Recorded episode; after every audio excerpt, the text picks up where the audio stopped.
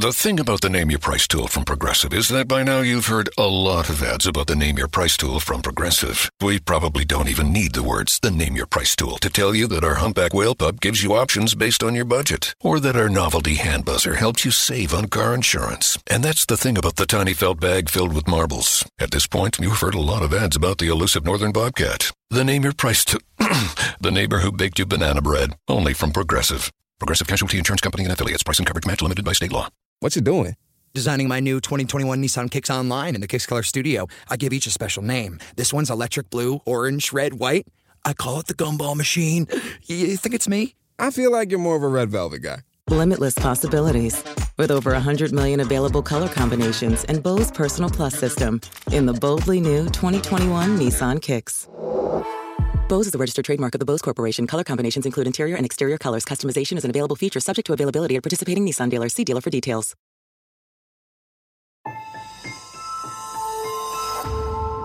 Durante años, se pensó que el Yeti vivía en los Himalayas. ¡Bienvenidos al Himalaya! Hoy, después de una extensiva investigación, sabemos que no es así. El Yeti está en México. Y este es su espacio. Yo, check this out.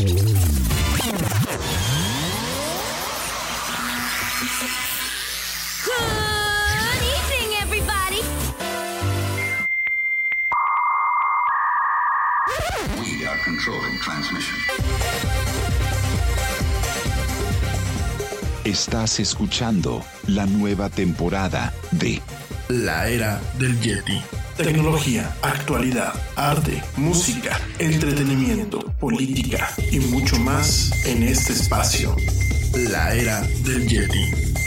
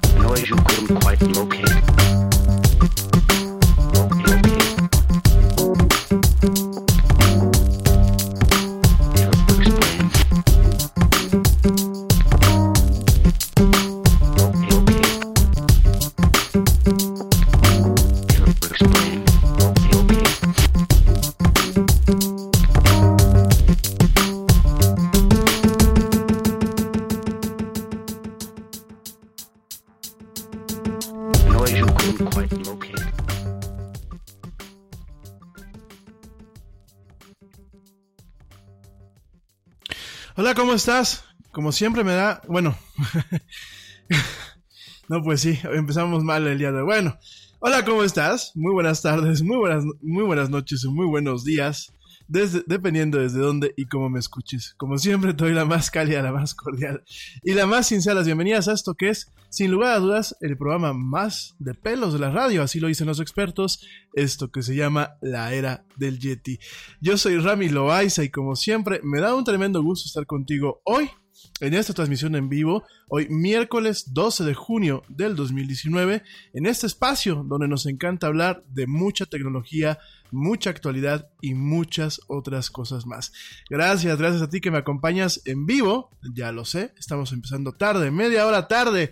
Este es el, el problema de salir en vivo y de no tener quien te cubra en el cuando tienes algunos problemas ahí de trabajo atorados, pero bueno, aquí estamos contigo. Gracias a ti que me escuchas en vivo a través de la plataforma Spreaker y a través de las diversas plataformas que llevan este programa en vivo.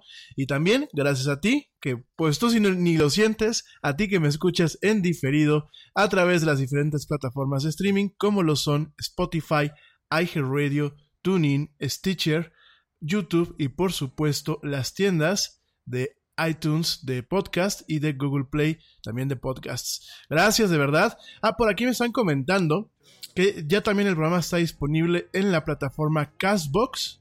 Así se llama, Castbox. La verdad no, no, este, no la conocía, pero bueno, ya está el programa disponible. Por ahí les vamos a compartir en un momento más el link para aquellos que tengan esta, esta plataforma que se llama Castbox también ahí ya tenemos lo que es la era del Yeti. Gracias, gracias de verdad por acompañarme en esta tarde, en donde, bueno, vamos a hablar un poquito acerca de lo que se queda pendiente del, del E3, este evento muy importante para la industria de los videojuegos. Dejamos por ahí pendientes el día de ayer hablar un poquito acerca del el Control Elite de Xbox que eh, presentó el domingo Microsoft en su evento de briefing para este evento. Eh, vamos a platicar un poquito, bueno, cuál es la diferencia entre un control normal, cuál es la diferencia entre un control elite y por qué, por qué vale la pena en ocasiones hacer una inversión de estas, ya que pues el juguetito es bastante caro.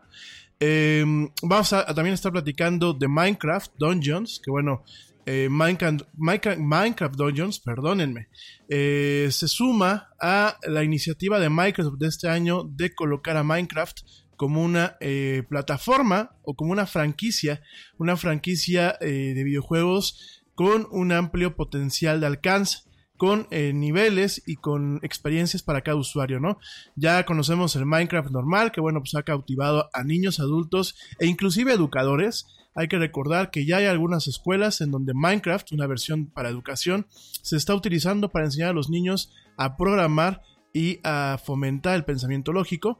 También, bueno, vamos a platicar de Minecraft Earth, que lo habíamos platicado hace 15 días en el evento de Apple. Sin embargo, bueno, pues vamos a platicar un poquito más acerca de él el día de hoy. Y de Minecraft Dungeons, que bueno, pues es, digámoslo así, retoma el tema de juegos como Diablo, eh, que son juegos de acción, acción y RPG, y bueno, lo coloca en el universo de Minecraft. Vamos a estar platicando de estos temas el día de hoy. Por supuesto, también voy a dar un, una rápida revisada a eh, lo que presentó Square Enix el día de antier. Yo sé que ayer les di un poquito la lista, inclusive pues hice por ahí un par de comentarios. Sin embargo, quiero platicar acerca de eh, los juegos principales de esta empresa, los Final Fantasy. Quiero platicar algunas cuestiones solamente para puntualizar eh, esta presentación. Y por supuesto, eh, también voy a platicar un poquito acerca de lo que se presentó en las presentaciones, valga la redundancia, de Ubisoft de Bethesda y de Electronic Arts. Voy a ser muy breve, yo no me voy a cansar tanto con eso, realmente eh, creo que lo principal que fue platicar acerca de Nintendo y de Microsoft, creo que es lo que eh, llena un poco lo que es la agenda del E3. Y bueno, también, también vamos a estar platicando otros temas, no solamente de videojuegos vive el hombre, vamos a estar platicando también de eh, los coches inteligentes, eh, bueno, coches inteligentes, ya hay bastantes coches inteligentes, y de hecho más inteligentes que los conductores. No, vamos a platicar de los coches autónomos. Que ya se están lanzando en Estados Unidos una alianza entre Volvo, entre la marca sueca Volvo y Uber, te voy a platicar, bueno, pues qué podemos esperar de esos coches inteligentes y también te voy a platicar sobre todo acerca de la liga, de que la liga que recibe multas y bueno, penalizaciones en torno a una demanda que se hizo debido a la violación de la privacidad. No te puedes mover de aquí, vamos a tener una tarde interesante. También Pablo no nos va a acompañar el día de hoy. Qué bueno que por aquí me están haciendo el recordatorio. Pablito Marín no nos va a poder acompañar el día de hoy. Tuvo por ahí un percance personal. Esperamos que pronto se resuelva, pero primero Dios, pues el próximo miércoles estará con nosotros platicando de cultura popular y otras cosas. El tema de cultura popular, bueno, pues déjame te comento que vamos a tocar el tema de dos series de Netflix. Una de ellas es eh, Black Mirror. Creo que ya conviene dar un, un poco aquí el tema, una opinión acerca de esta serie y de Kakegurui, que bueno, mañana estrena su segunda temporada. Como sea, no te puedes perder este programa, no le des stop si me estás escuchando en diferido y no te vayas si me estás escuchando en vivo. No tardo nada. Te recuerdo nuestras redes sociales, facebook.com diagonal la del Yeti, Twitter arroba el Yeti oficial e Instagram arroba la era del Yeti para que platiques a través de estas mías conmigo o bien directamente en la sala de chat de aquí de Spreaker para que te conectes y platiques conmigo en tiempo real. Gente, me voy, pero corriendo, corriendo, corriendo a un corte y ya vuelvo. No me tardo nada, estás en esta tarde de miércoles de la era del Yeti.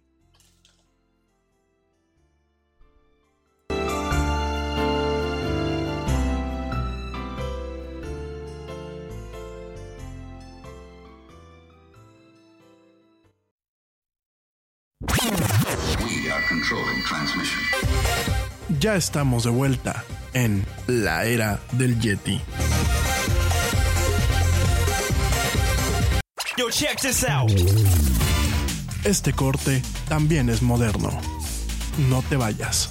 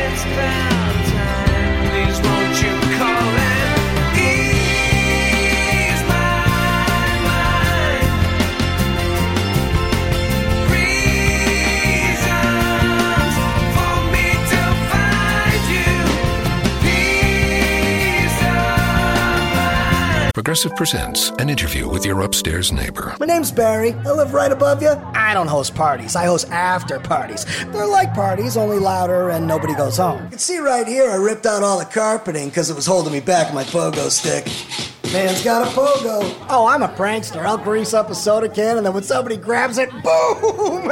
Progressive can't save you from your upstairs neighbor, but we can save you money when you bundle renters and auto insurance with us. Progressive Casualty Insurance Company affiliates and other insurers. Bundle discount not available in all states or situations. Nada es más importante que la salud de tu familia y hoy todos buscamos un sistema inmunológico fuerte y una mejor nutrición. Es por eso que los huevos Egglands Best te brindan más a ti y a tu familia. En comparación con los huevos ordinarios, Egglands Best te ofrece 6 veces más vitamina Y 10 veces más vitamina E, además de muchos otros nutrientes importantes, junto con ese sabor delicioso y fresco de la granja que a ti y a tu familia les encanta. Todos queremos lo mejor para nuestras familias. Entonces, ¿por qué no los mejores huevos? Solo Egglands Best. Mejor sabor, mejor nutrición, mejores huevos.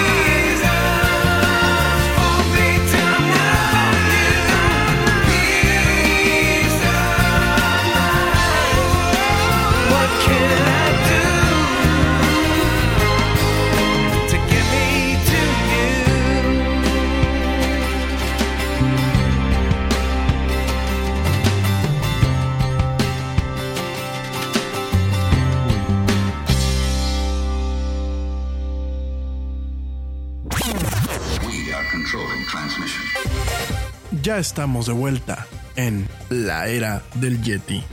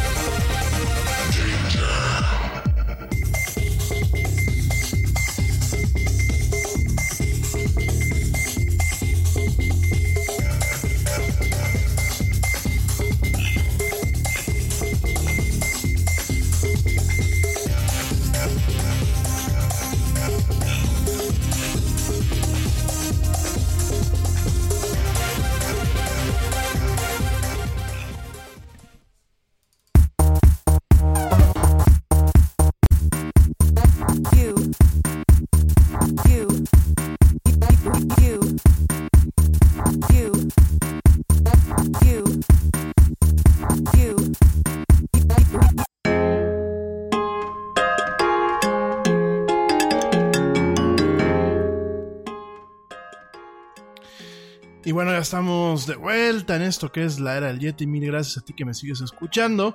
Saludos a la teacher Laura que ya está por aquí conectada. Te mando un besote, mi teacher. Saludos también a Ale Dresler que también ya está por aquí conectada.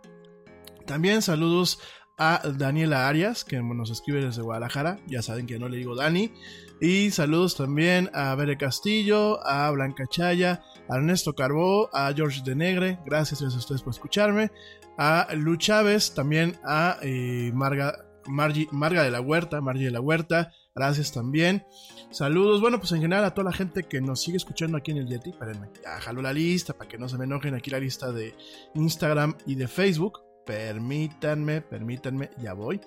Este, también saludos, bueno, eh, saludos a Luis I am yo soy, gracias por escucharme, querido amigo. Saludos también a Mauricio Aguirre Ceralde, que bueno, también por aquí nos está escuchando espérenme. Espérenme, espérenme, espérenme. No se me desesperen. Ah, bueno, eso es Twitter. Ah, aquí en Twitter no hay mucho. Ta, ta. Bueno. Saludos también a eh, Rodrigo Peña. A Amador Mateos. Saludos a Wilmer. Wilmer Amores. Saludos también a Rubén Moreno de Jaro. saludos también a Pepe López. Saludos también a Charlie Valverde. Saludos, mi querido Charlie, ¿cómo estás? Saludos también a José Carlos Martínez, a eh, John Torres, a Enrique Casado, a Mariana Esquivel, a Juan Carlos Guevara, a José del Mina, saludos también a Eric Ordóñez, a Juan Carlos Canseco, Juan Alberto Chavarría Rodríguez, a Rigoberto Echeverría, a Martín Ramírez, a Carlos Rodríguez, saludos también a Howard, Howard Wolowitz, no, pues sí, ya acabó la era del Yeti, ya, ya acabó este de Vigo Antioquia, amigo. Este, saludos también a Irma Gogi, Saludos a eh, Roberto Delgado, a Elsa La Torre, a Diana Delgadillo. Saludos también a Claudia Sandoval Félix, a eh, Luis Carlos Rodríguez, a Alejandro Soto, a eh, José Ramón Hernández. También saludos, saludos a Gabriel Cornejo, a Luis del Villar, a Paula Hinojosa, Híjole, así tenía los saludos atrasados, ¿eh? Gracias, de verdad. Saludos también a Juan Carlos de Lucía, a Hernando eh, Gómez, a Sosora, así, Sosora PBDBE. Bueno, saludos a John Hernández, a Carlos Rodríguez, su, su es otro Carlos Rodríguez seguramente, a Pedro Dardo Godoy Arroyo, a Marco Licona, a eh, Juan Pablo Rodríguez Arroyo, a Fernando Guerrero, a Charlie García, a Luis Guillermo Morales, también saludos a Rubén Castañeda M, gracias por tu comentario viejo, ay qué, buen, qué buena onda, saludos, saludos a Samuel Ceja, Armando Rangel, a Tere Rodríguez, a Bonnie Blue, saludos también, a Estela Astudillo, a Juan Rodríguez Camacho y Antonia Curiel Vargas. Gracias de verdad, gracias a ustedes por escucharme en esta emisión y por mandarme sus mensajes. Esa es la gente que me manda mensajes en Messenger y que me manda mensajes también en Instagram. Por aquí, ah, en Twitter, pues ya, ya también saludé. Y bueno, gente que tiene mi WhatsApp que también me manda mensajes. Bueno, les mando saludos a Dani, a Dani Rodríguez Flores, gracias. También saludos a eh, Marco Antonio Tejeda, gracias de verdad por estar al tanto de es un servidor y estar al tanto de, este programa que es la era del Yeti. Bueno, eh, por aquí me pregunta, me pregunta Rubén, Rubén Franciscano. Gracias Rubén, nos escribes desde, desde Colombia, que diga por favor el top 10 de los lugares que me, que me escuchan. Bueno, el top 10 al día de hoy de los países que más me escuchan es México, España, Estados Unidos, Canadá, Puerto Rico, Guatemala, Costa Rica, Argentina, Chile y Colombia. Nada más, el top 10 de las ciudades es Querétaro, la Ciudad de México, Zamora, Michoacán, aquí en México, Tequisquiapan, Monterrey, Barcelona, España, Guadalajara, México, Plasencia, España, San Juan, Puerto Rico y San José, California, aquí en los, en los Estados Unidos. Gracias de verdad a todos ustedes que me escuchan y pues que están al tanto de este programa. Bueno. Oigan, la liga, ¿qué creen? La liga española efectivamente pues ha sido demandada y ha sido multada con alrededor de 250 mil euros. Que bueno, pues es, poquito realmente la multa. Eh, para la liga española pues creo que fue como quitarle un pelo al Yeti. Sin embargo, bueno, ha sido demandada y multada por tener una aplicación que escuchaba de forma ilegal a los usuarios de esta app en sus teléfonos móviles para intentar cachar, ellos justifican la liga que tenían esta aplicación para intentar cachar, como decimos aquí en México, o atrapar aquellos bares que ilegalmente estuvieran transmitiendo algún programa de eh, o algún partido de esta de esta liga deportiva, ¿no? En ese sentido, bueno, pues la Unión Europea demandó y está multando con 250 mil dólares por violar todo lo que son las, leyes de transparencia y de privacidad de datos de privacidad de datos de la Unión Europea. Esta aplicación que bueno pues utilizaba para llevar un registro de lo que eran los juegos y las estadísticas estaba utilizando el micrófono del teléfono y el GPS para intentar rastrear aquellos bares que ilegalmente eh, mostraban juegos de fútbol sin la autorización adecuada o sin el pago del servicio adecuado. Esto de acuerdo al periódico español El País. Al respecto, bueno, lo que hacía esta aplicación, fíjense nada más, ¿no? Que tú tengas una aplicación así como tipo quinielita, tipo calendario, y que te esté escuchando y que aparte esté con el GPS activado para intentar, pues, encontrar en qué bar eh, se está transmitiendo un programa de forma ilegal. Digo, a ver, yo entiendo, yo entiendo que la piratería hay que controlarla. Yo entiendo que grandes empresas de televisión satelital o televisión de paga muchas veces hacen su agosto o hacen mayor cantidad de dinero con aquellos contratos que eh, son específicamente para bares y para lugares de entretenimiento, ¿no? Por ejemplo, es bien sabido que Sky eh, usualmente tiene eh, ciertos contratos para hoteles, para restaurantes y eso, que son obviamente pues mucho más altos y con más restricciones que un contrato residencial, ¿no? Por lo mismo también sé que aquí en México pues muchas veces hay lugares, estoy viendo inclusive a ciertas cadenas de restaurantes de buena marca que tienen pues el, el Skype prácticamente pirata, ¿no? O muchas veces llegas a, algunos eh, restaurantes y aparece el letrerito de que no han pagado el Sky, ¿no? Yo entiendo que quieran romper un poquito eso, sin embargo, yo creo que eh, la forma en la que intentó hacerlo la liga eh, eh, de alguna forma utilizando a los teléfonos celulares como una herramienta chismosa, me parece totalmente que está mal. Muy reprobable lo que hicieron. Qué bueno que la Unión Europea pues los está multando. Yo vuelvo a lo mismo, ¿no? Para la liga pues 250 mil euros es como quitarle un pelo al Yeti me suena más como a un manotazo. Yo les hubiese cobrado más, yo les hubiese cobrado 500 mil euros o un millón de euros pues, para que realmente se enteran, ¿no? ¿Cómo funcionaba esta aplicación? Bueno, utilizando una tecnología muy similar a la que utiliza la app Shazam para encontrar este, el título de la música. La aplicación grababa el audio para identificar algunos eh, partidos de fútbol y utilizaba la geolocalización del teléfono para localizar en qué bares se estaba eh, transmitiendo este programa sin licencias. En este caso, el periódico español El Diario reporta que los fans habían bajado la aplicación más de 10 millones de veces, esencialmente convirtiéndolos en agentes encubiertos para la liga. Eh, la liga, bueno, Di comenta que la aplicación pide permiso para accesar el, micrófono del teléfono y la localización y que los datos, lo que es recibido como código no audio, solamente se detectan para, bueno, solamente se utilizan para detectar lo que son aquellas transmisiones de la liga. Jaja. Sin embargo, la aplicación no explica en sus términos de servicio que al momento de darle a la, a la, aplicación permiso para utilizar el micrófono y el GPS, los usuarios están dándole autorización explícita a la liga para utilizar sus teléfonos y detectar eh, comportamiento fraudulento, así le llaman ellos, como eh, partidos de fútbol pirateados. Sin embargo, la Agencia de Protección Española de Datos dice que la aplicación no tenía esto muy claro y ha ordenado a la liga a bajar la aplicación antes de junio 30 y de hacer las modificaciones pertinentes si es que la quiere volver a subir, ¿no? La liga planea hacer una apelación a esta multa, oiga, no tienen madre, perdónenme, reclamando que la agencia realmente no entiende la tecnología de la aplicación. A ver, yo, miren, eh, Shazam yo entiendo que utiliza algo que se llama audio fingerprinting. Lo que hace es, se toma una muestra del audio, eh, en el caso de Shazam, se cambia un código y este código es el que se manda a los servidores de Shazam.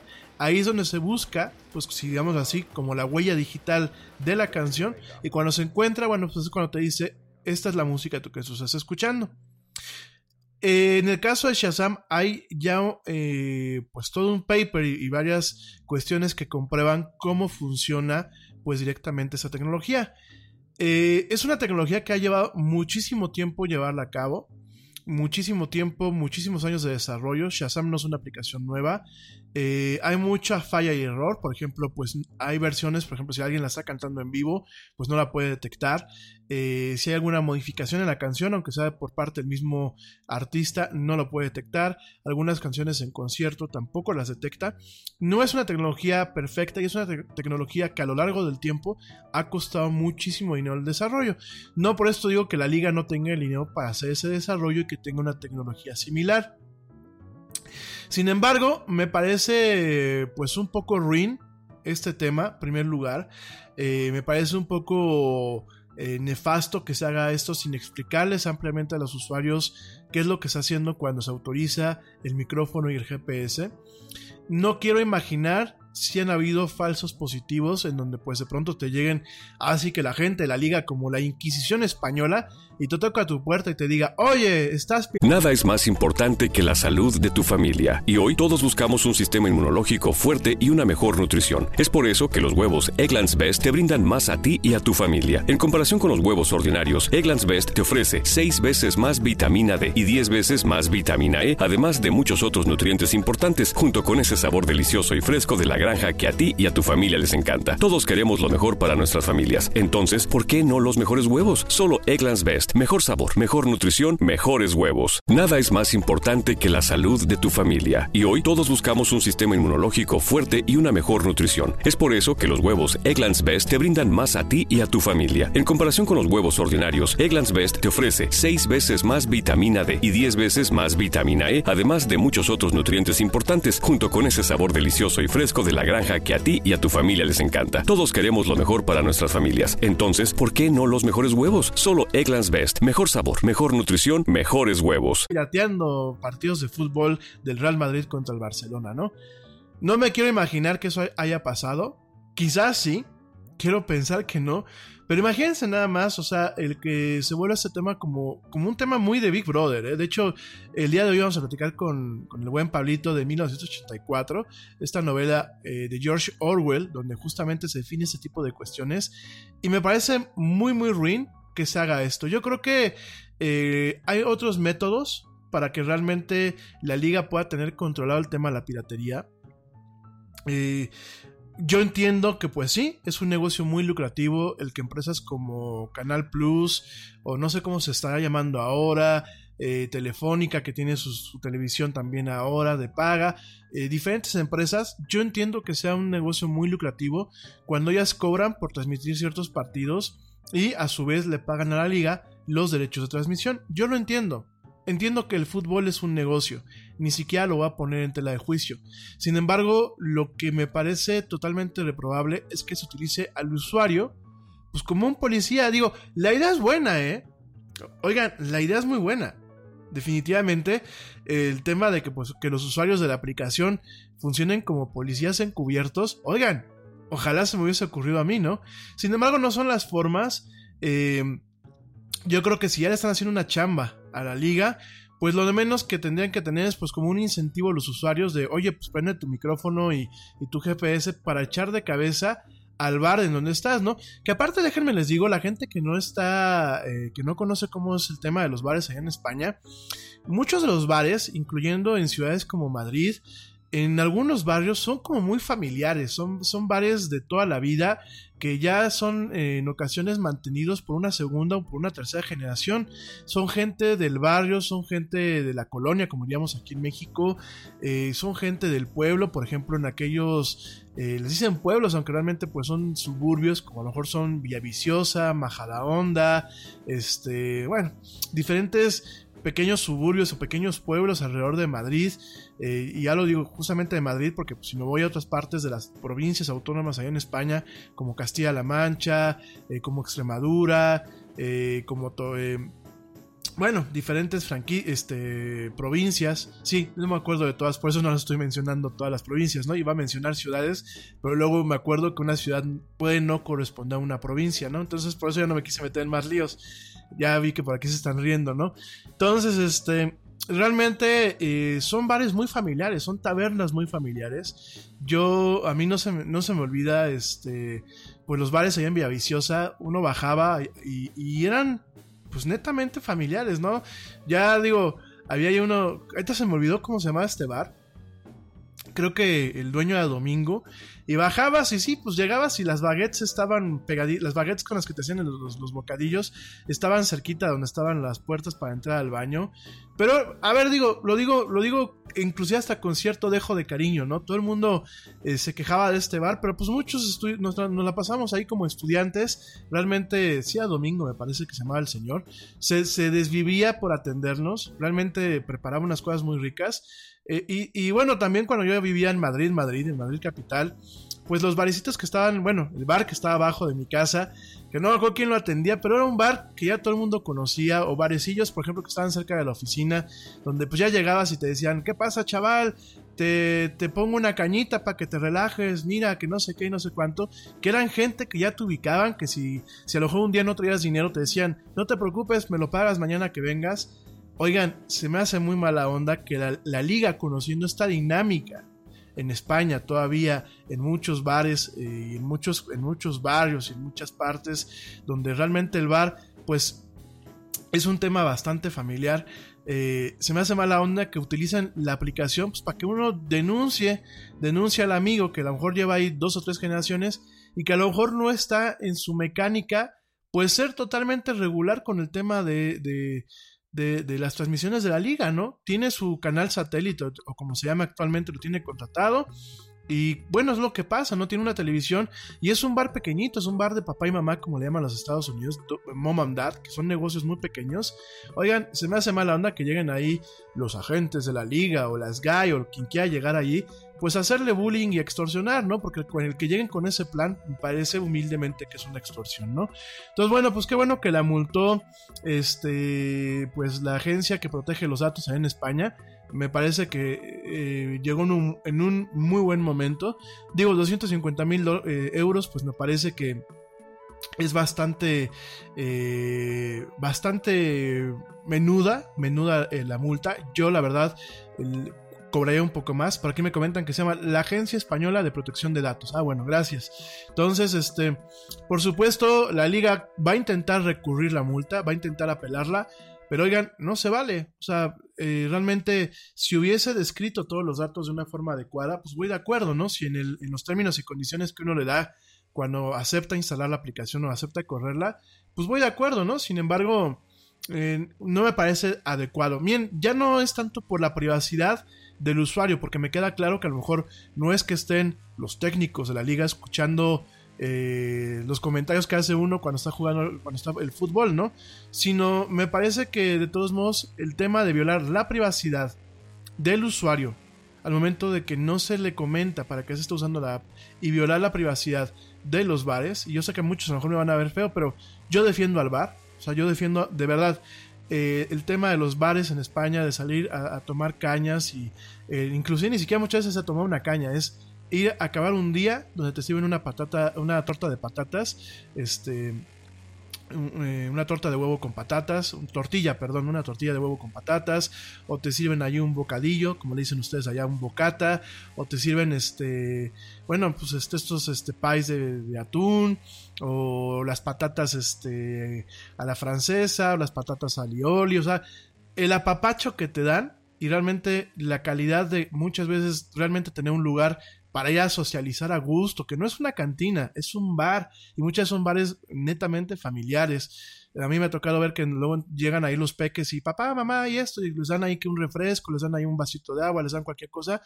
De verdad, el tratar de jugar una jugarreta así, porque me parece que pues obviamente no van contra las grandes franquicias, me queda claro, no van contra franquicias como bueno, no sé qué franquicias hayan ahorita ya de bares y de eso, ¿no? Pero este.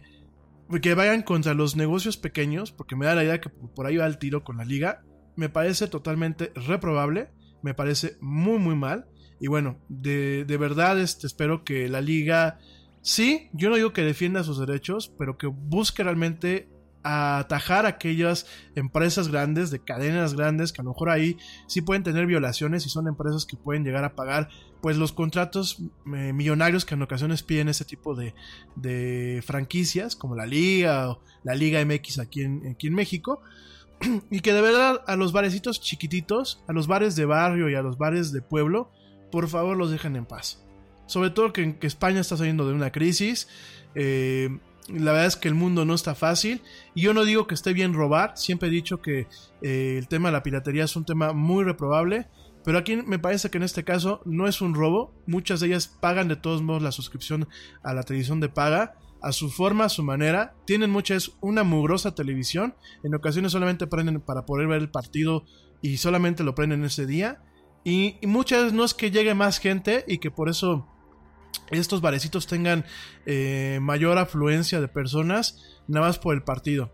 A mí me consta que hay bares, y yo he estado en ellos, en donde da igual si hay partido o no, la gente llega, ¿por qué? Porque les tiene un cariño, porque les tiene, eh, se sienten a gusto, porque quieren a los dueños, porque quieren a la gente que trabaja ahí, y sobre todo porque es parte de la cultura española, esa bonita cultura española, en donde una vez que se acaba el día, se va a socializar en este tipo de lugares. Entonces, pues muy mal y la multa yo creo que les quedó muy muy corta. Yo hubiese multado la liga por mucho más dinero. Pero bueno, oigan, me voy rapidísimo un corte, no me tardo nada, te recuerdo mis redes sociales, facebook.com, diagonal la era del Yeti, Twitter arroba el Yeti oficial e Instagram arroba la era del Yeti. No tardo, ya vuelvo, estamos en esto que es la era del Yeti.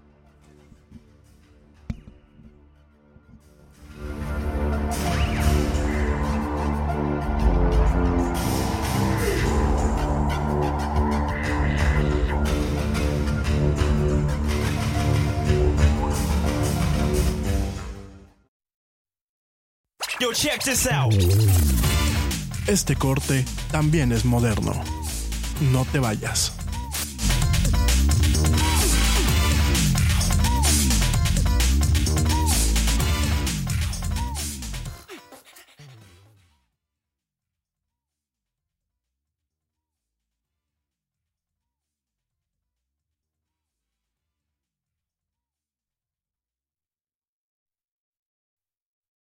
Let's kick the beat.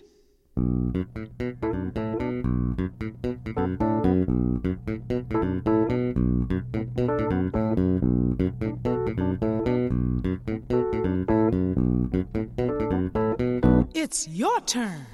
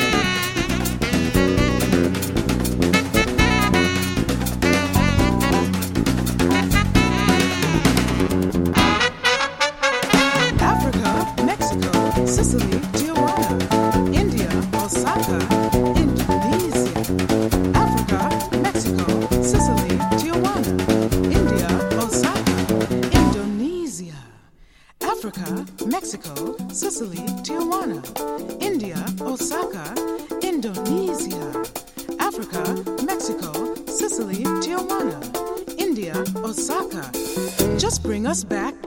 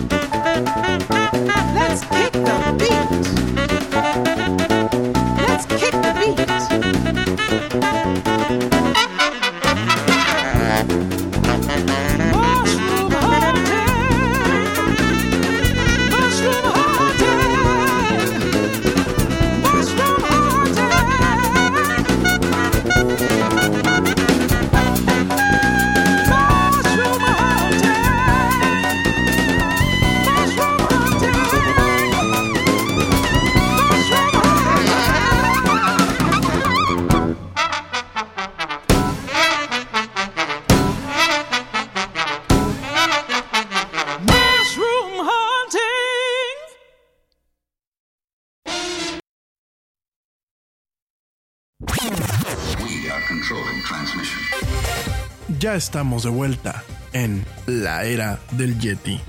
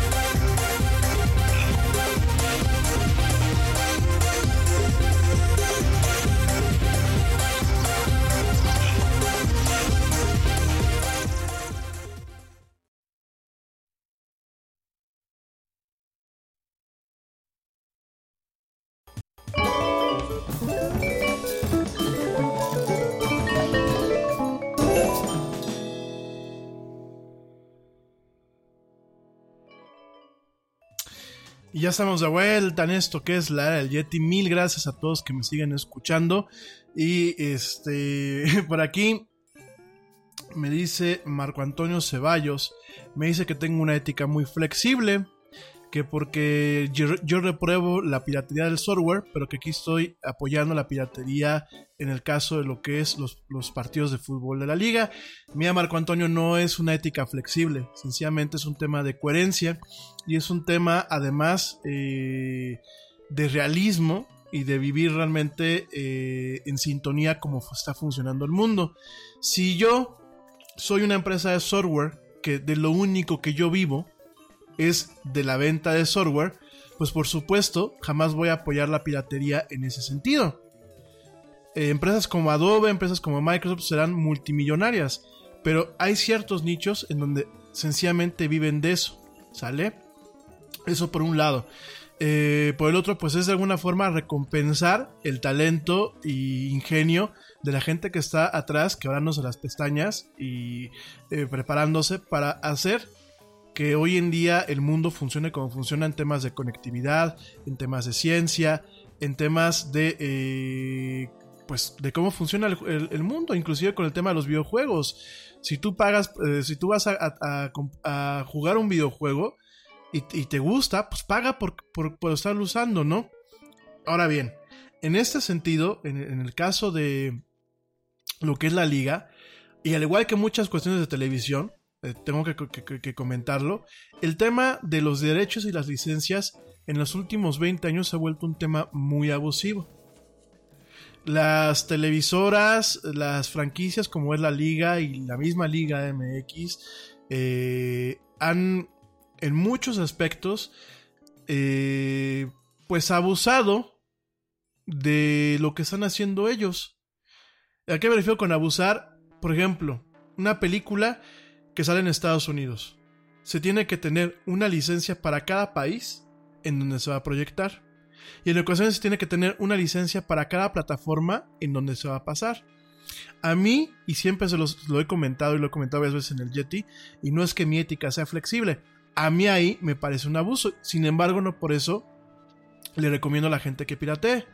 Cuando he dicho, oye, eh, pues sí, si no la encuentras disponible, bájala por, eh, eh, por ejemplo, por el torrent. ¿Cuándo lo he dicho?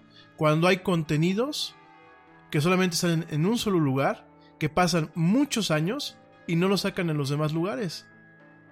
Inclusive muchas veces es un tema de bájalo, promuévelo para forzar a la empresa a que lo haga, a que lo, a que lo transmita o a que lo, le dé licencia en esos lugares.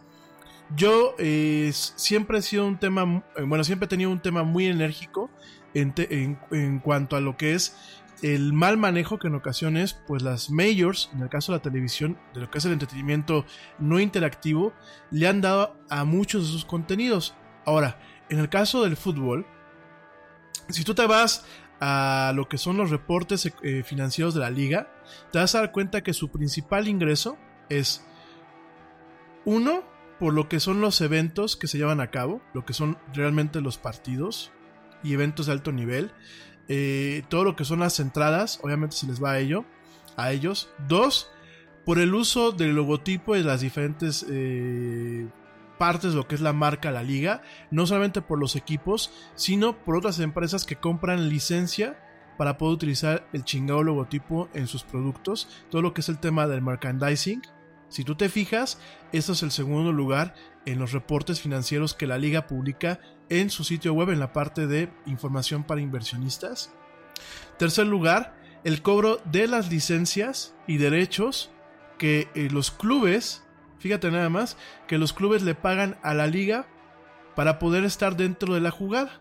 O sea, eh, clubes deportivos como el Real Madrid, clubes deportivos como el Barcelona, como el Atlético de Madrid, le pagan anualmente, le pagan diferentes cuotas y tarifas a lo que es la liga por el simple hecho de pertenecer a ella.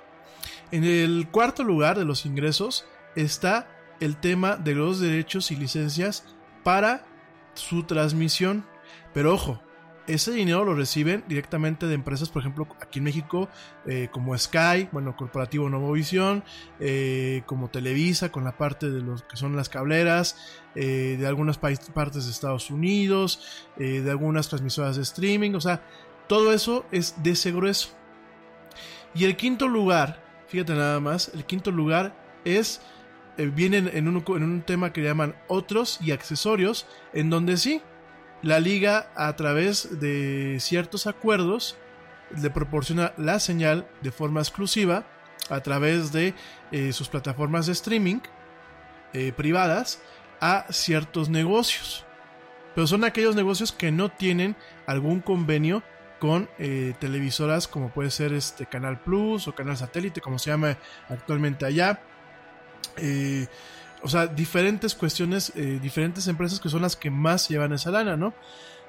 por aquí, eh, parte también del tema es que eh, por ahí se manejaba un, una cuestión de streaming ilegal.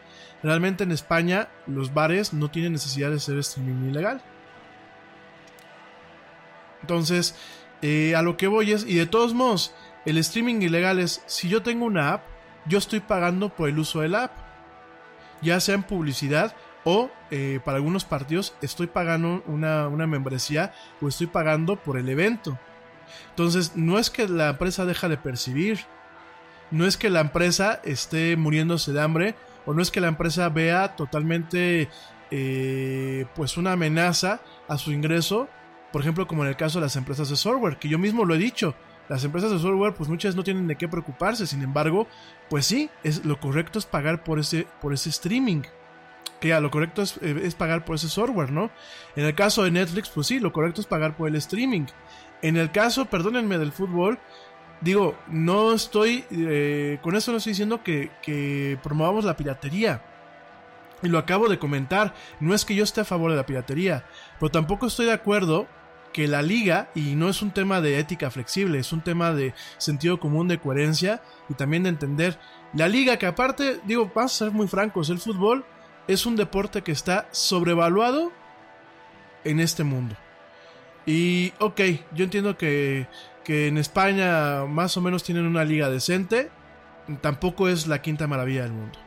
Es, tiene mucho marketing, sí tienen muy buenos jugadores, pero tampoco es la quinta maravilla del mundo.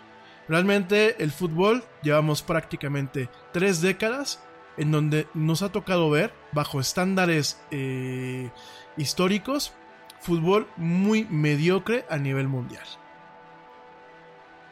Digo, yo entiendo que España ha ganado copas mundiales, cosa que no se puede decir de México, y perdónenme que lo diga, no se va a poder decir eh, por lo pronto en, las próximas décadas.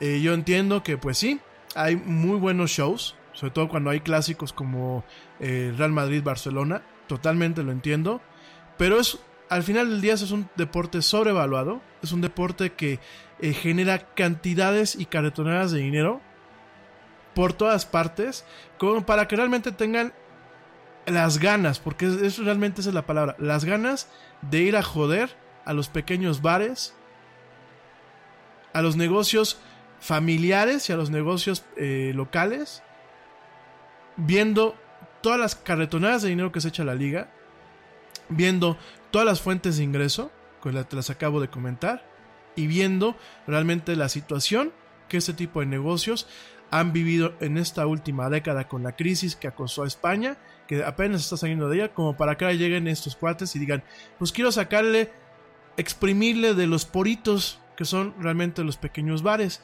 Yo digo, yo, por ejemplo, y lo acabo de volver a, repetir, a decir, yo no voy de acuerdo que una cadena, una cadena de, de negocios o de restaurantes, quiero pensar, no sé, pues, eh, digo, va a ser una barbaridad, ¿no? Pero alguna cadena eh, norteamericana o una cadena eh, misma española allá en España, que, a lo mejor agarre y que tenga eh, mil restaurantes en toda España, pues ahí sí, ahí yo sí vería un problema que no paguen la licencia de transmisión de este tipo de eventos. Pero a un barecito, a un barecito de lavapiés o qué sé yo, de pan bendito, de, de algún barrio de estos muy, muy populares allá en Madrid. Digo, yo, yo hablo de Madrid porque es lo que conozco, ¿no? Eh, de Villaviciosa, de Majadahonda, de cualquier, o sea, barecitos que son familiares. Me parece una objetada, como decimos aquí en México, que la liga les quiera exprimir a ellos cuando no hay de dónde exprimir ahí que siga capitalizando de sus demás negocios. Digo, tampoco es que están muriendo de hambre. Y tampoco es que eh, por lo que transmiten ellos en, los pequeños bares, de forma a lo mejor eh, no totalmente legal, se va a volver más pobre este, la liga. Mejor, pues digo, si realmente tienen un tema de crisis económica que digo no la tienen, pues si la tuvieran, pues dejen de pagarle las barbaridades que le pagan a los jugadores.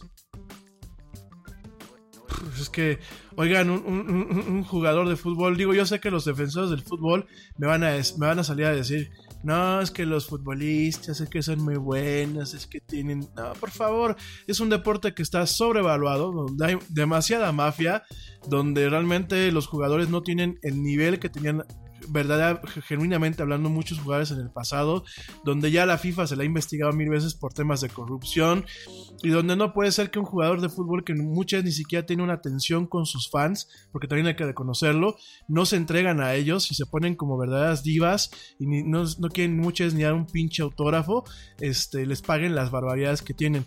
Digo, cada quien, ¿no? Dios bendiga el capitalismo y pues es una consecuencia. No puedo ir en contra de eso. Sin embargo, yo creo que hay que tener un poquito de conciencia. Entonces, oigan, la liga está muy preocupada, pues entonces o que le saque más dinero a sus clubes, porque sus clubes tienen dinero, o que saque más dinero del merchandising o de otras partes, y por favor que no se ponga a querer chingar la madre, perdonándome por la palabra, a los pequeños barecitos, porque este operativo este chistecito de las aplicaciones con el GPS, pues era para ver qué barecitos eh, como digo aquí en México, barecitos pedorros o cantinitas, pues no tenían su transmisión legal. para ir a fastidiar a alguien que con trabajos todavía mantiene el bar. Entonces no es un tema de ética flexible, es un tema de empatía, de coherencia y de contacto de cómo está funcionando el mundo. Digo, si realmente tú me dijeras es que la liga vive de eso y yo lo viera directamente en su, en su estudio financiero, que lo acabo de ver ahorita en el corte cuando vi que me mandaste la pregunta, hombre, no te lo discuto. Pero creo que la, eh, la liga, la liga MX, la liga, eh, la liga inglesa, todas estas liguitas de fútbol tienen dinero para dar regalar, repartir y volver a dar. Al igual que sus clubes. Entonces, este, vamos poniéndonos de acuerdo y creo que hay otras partes en donde si ellos quieren crecer, podrían, eh, podrían abarcar de ahí el dinero. En vez de querer ir a fastidiar la vida, como dicen, a joder la marrana con los pequeños barecitos. Pero bueno, vamos a cambiar de tema. No, es que de veras, gente, este, eh, bien, bien se dice, ¿no? Que no se puede hablar ni de política, ni de, ni de religión, ni de fútbol, porque la gente se molesta, ¿eh? No, no, no. Bueno. Este, vamos a pasar a otras notas. Gracias a todos por escucharme. No es un ataque al público, pero oigan, ética flexible. Por favor. En fin. Bueno, eh, otra nota antes de pasar con el tema de los videojuegos es Uber debuta pues un nuevo coche, un nuevo coche con eh, mayores salvaguardas. Es un coche que es autónomo desde la fábrica. Fíjense nada más, es totalmente una alianza que Uber tiene con Volvo, en donde están haciendo coches que ya desde la fábrica, desde la fábrica de Volvo, es decir, los primeros coches con los que estuvo experimentando Uber, que de hecho, bueno, pues hubieron un par de accidentes muy trágicos en los años pasados, eran de Volvo. Pero ¿qué pasaba? Volvo les mandaba los coches con ciertas funcionalidades o ciertos conectores abiertos, les mandaba, bueno, pues un tema de documentación para saber dónde conectarse y lo que hacía Uber, bueno, pues directamente conectaba ciertos dispositivos adicionales, como eran eh, sistemas de LIDAR más avanzados de los que traen estos coches por default, eh, sensores adicionales, eh, computadoras adicionales, pero, eh, pues como se vio en las pruebas que se hicieron, no funcionaba de una, no funcionaron realmente de una forma adecuada. Sin embargo, pues eh, anunció pues una tercera generación de su vehículo que se conduce solo, desarrollado totalmente en una eh, sociedad con Volvo, ¿no? En este caso, Uber está montando una nueva generación de el modelo XC90 este SUV que es bastante grandecito. Hay que recordar que eh, Volvo tiene varios SUVs, tiene eh, SUVs compactos como lo es el XC40, eh, SUVs medianos como lo, lo, es el XC60 y SUVs grandes, bastante grandes como lo es el XC90, ¿no? En ese sentido, los nuevos XC90 están siendo construidos eh, desde la fábrica para que eh, en vez de que se tenga que hacer un retrofit eh, directamente en Estados Unidos como lo estuvo haciendo Uber, pues directamente en la fábrica ya salen con tecnología de alto nivel para mantener pues totalmente una autonomía total y segura dentro de lo que es esta flotilla de automóviles fabricados por la empresa sueca.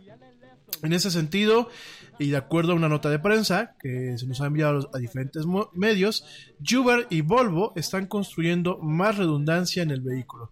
En este sentido, el coche todavía va a tener pues un volante y pedales, pero Uber sabe, eh, comenta que ha sido diseñado para que últimamente opere sin la necesidad de un humano detrás del volante. Con eso en la mente, las compañías han construido diferentes sistemas redundantes y de respaldo en el vehículo, específicamente alrededor de lo que es la conducción, lo que le conocen en inglés como steering, el frenado, braking y lo que es el poder de batería.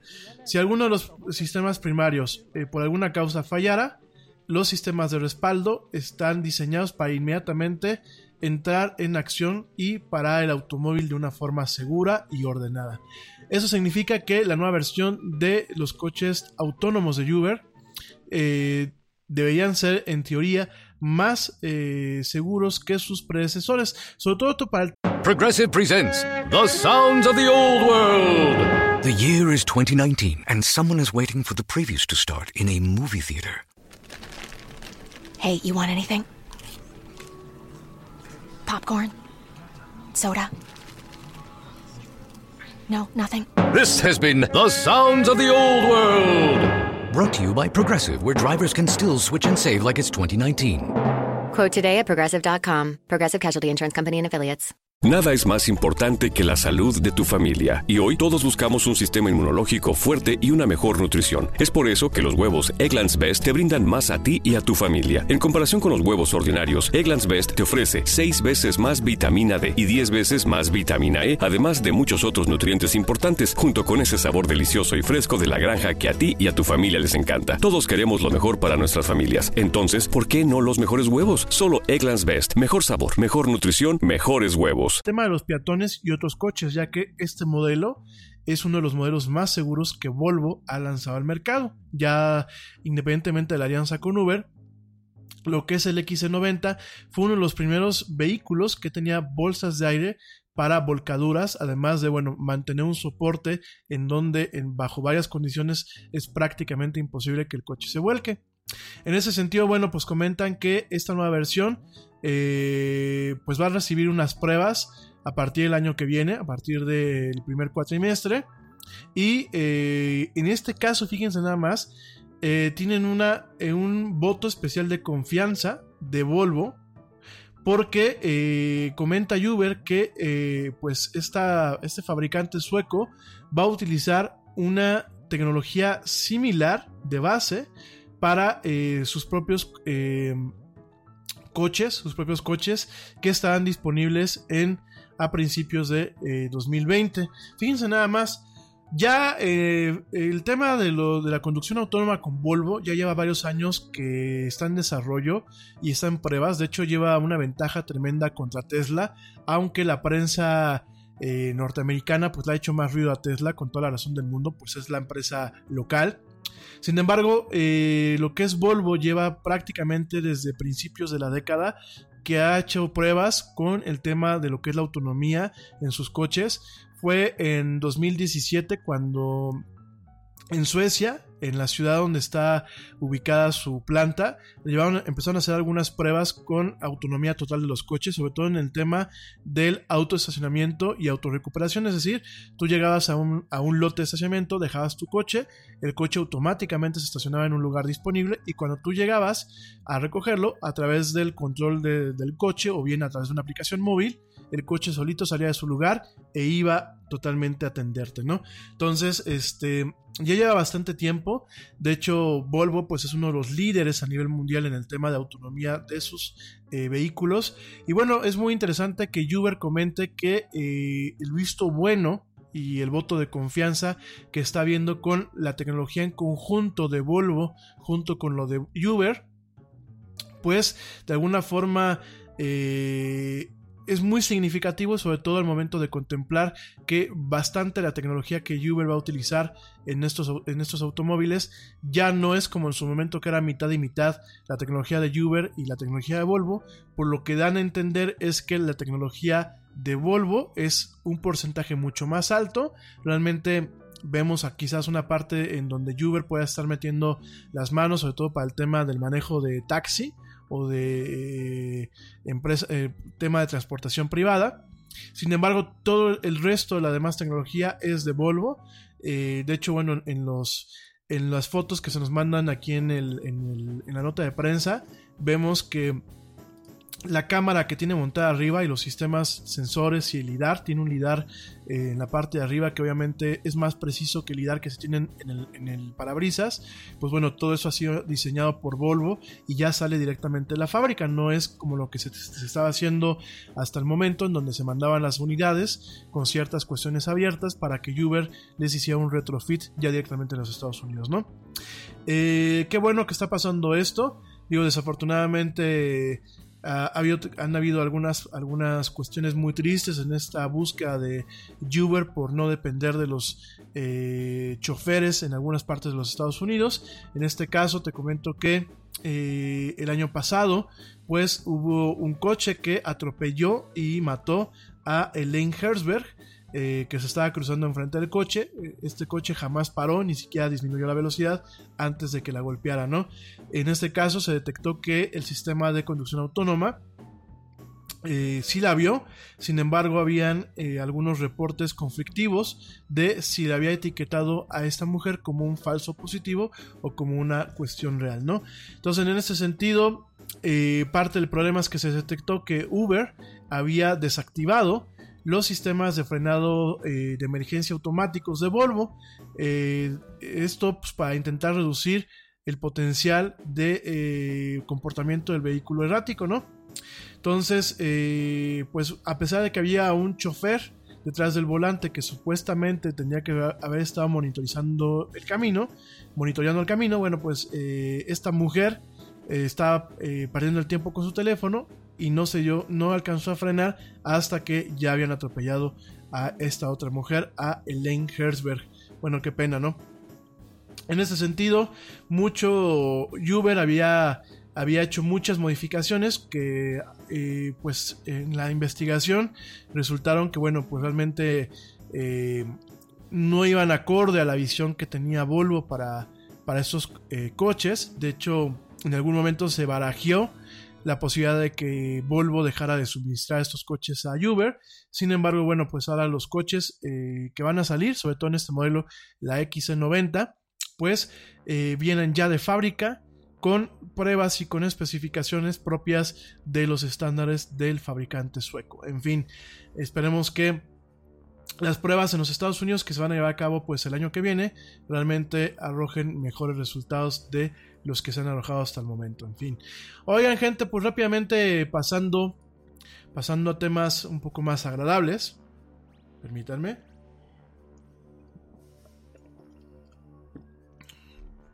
Perdón. bueno, pasando a algunos temas más agradables, regresamos al tema del E3. Hay cosas que se nos quedan pendientes, principalmente en el caso de Microsoft, te comento que eh, Microsoft está lanzando y está disponible a la venta a partir de noviembre lo que es su Xbox Elite 2 Controller. Es un control adicional para la consola Xbox. Y fíjense, estos controles eh, son costosos. De, de, hecho, ese control va a costar cerca de 180 dólares cuando esté disponible a la venta. Pero son controles que, eh, además de que son eh, sólidos, más sólidos que los controles que usualmente vienen con las consolas o que puedes comprar por un costo inferior a pesar del fabricante, son controles que son un poco más sólidos. De hecho, a mí me gusta mucho eh, la sensación de peso que dan. Yo tengo el Xbox Elite Controller, el, el, original. Eh, son controles que son muy sólidos, que pues a mí me gusta eh, la sensación de peso, pero que además de todo tienen un, una serie de cuestiones que permiten personalizarlos de una forma que se adecue a cada estilo o a cada jugador, ¿no?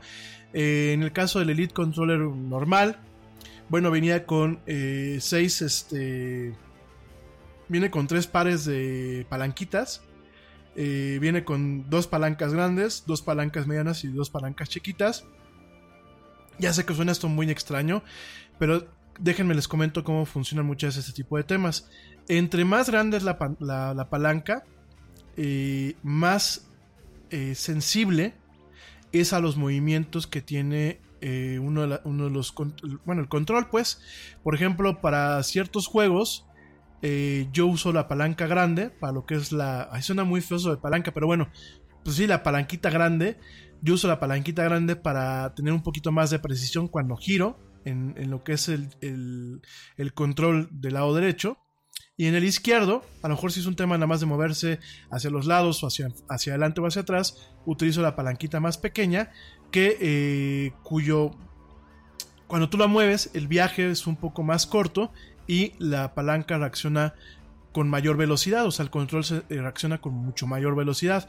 Obviamente cambias precisión por sensibilidad. Perdón, me dijo una tontería hace unos minutos. No.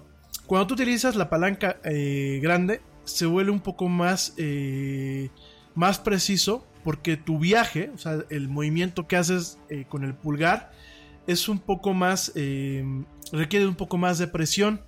Entonces permite tener un poco más de, precisión cuando tú, por ejemplo, mueves lo que es pues el, eje ¿cómo lo llaman? El eje X, no, el eje Y del personaje, ¿no? O del monito que estás jugando. Sobre todo en aquellos juegos que son, este, por ejemplo, eh, de, aquellos shooters de primera persona, lo que son los FPS tipo Halo o, por ejemplo, shooters de tercera persona como eh, Gears of War, que sí requiere cierta precisión. A mí se me facilita más utilizar la palanquita más larga. Hijo, suena muy feo, pero pues así es. La palanquita más larga en, el, en, el- en la parte que controla pues lo que es el, aim- el aiming, lo que es la mira del personaje, y la más corta utilizarla en la parte que es del movimiento, ¿no? Esa es una parte que tiene este control de personalización.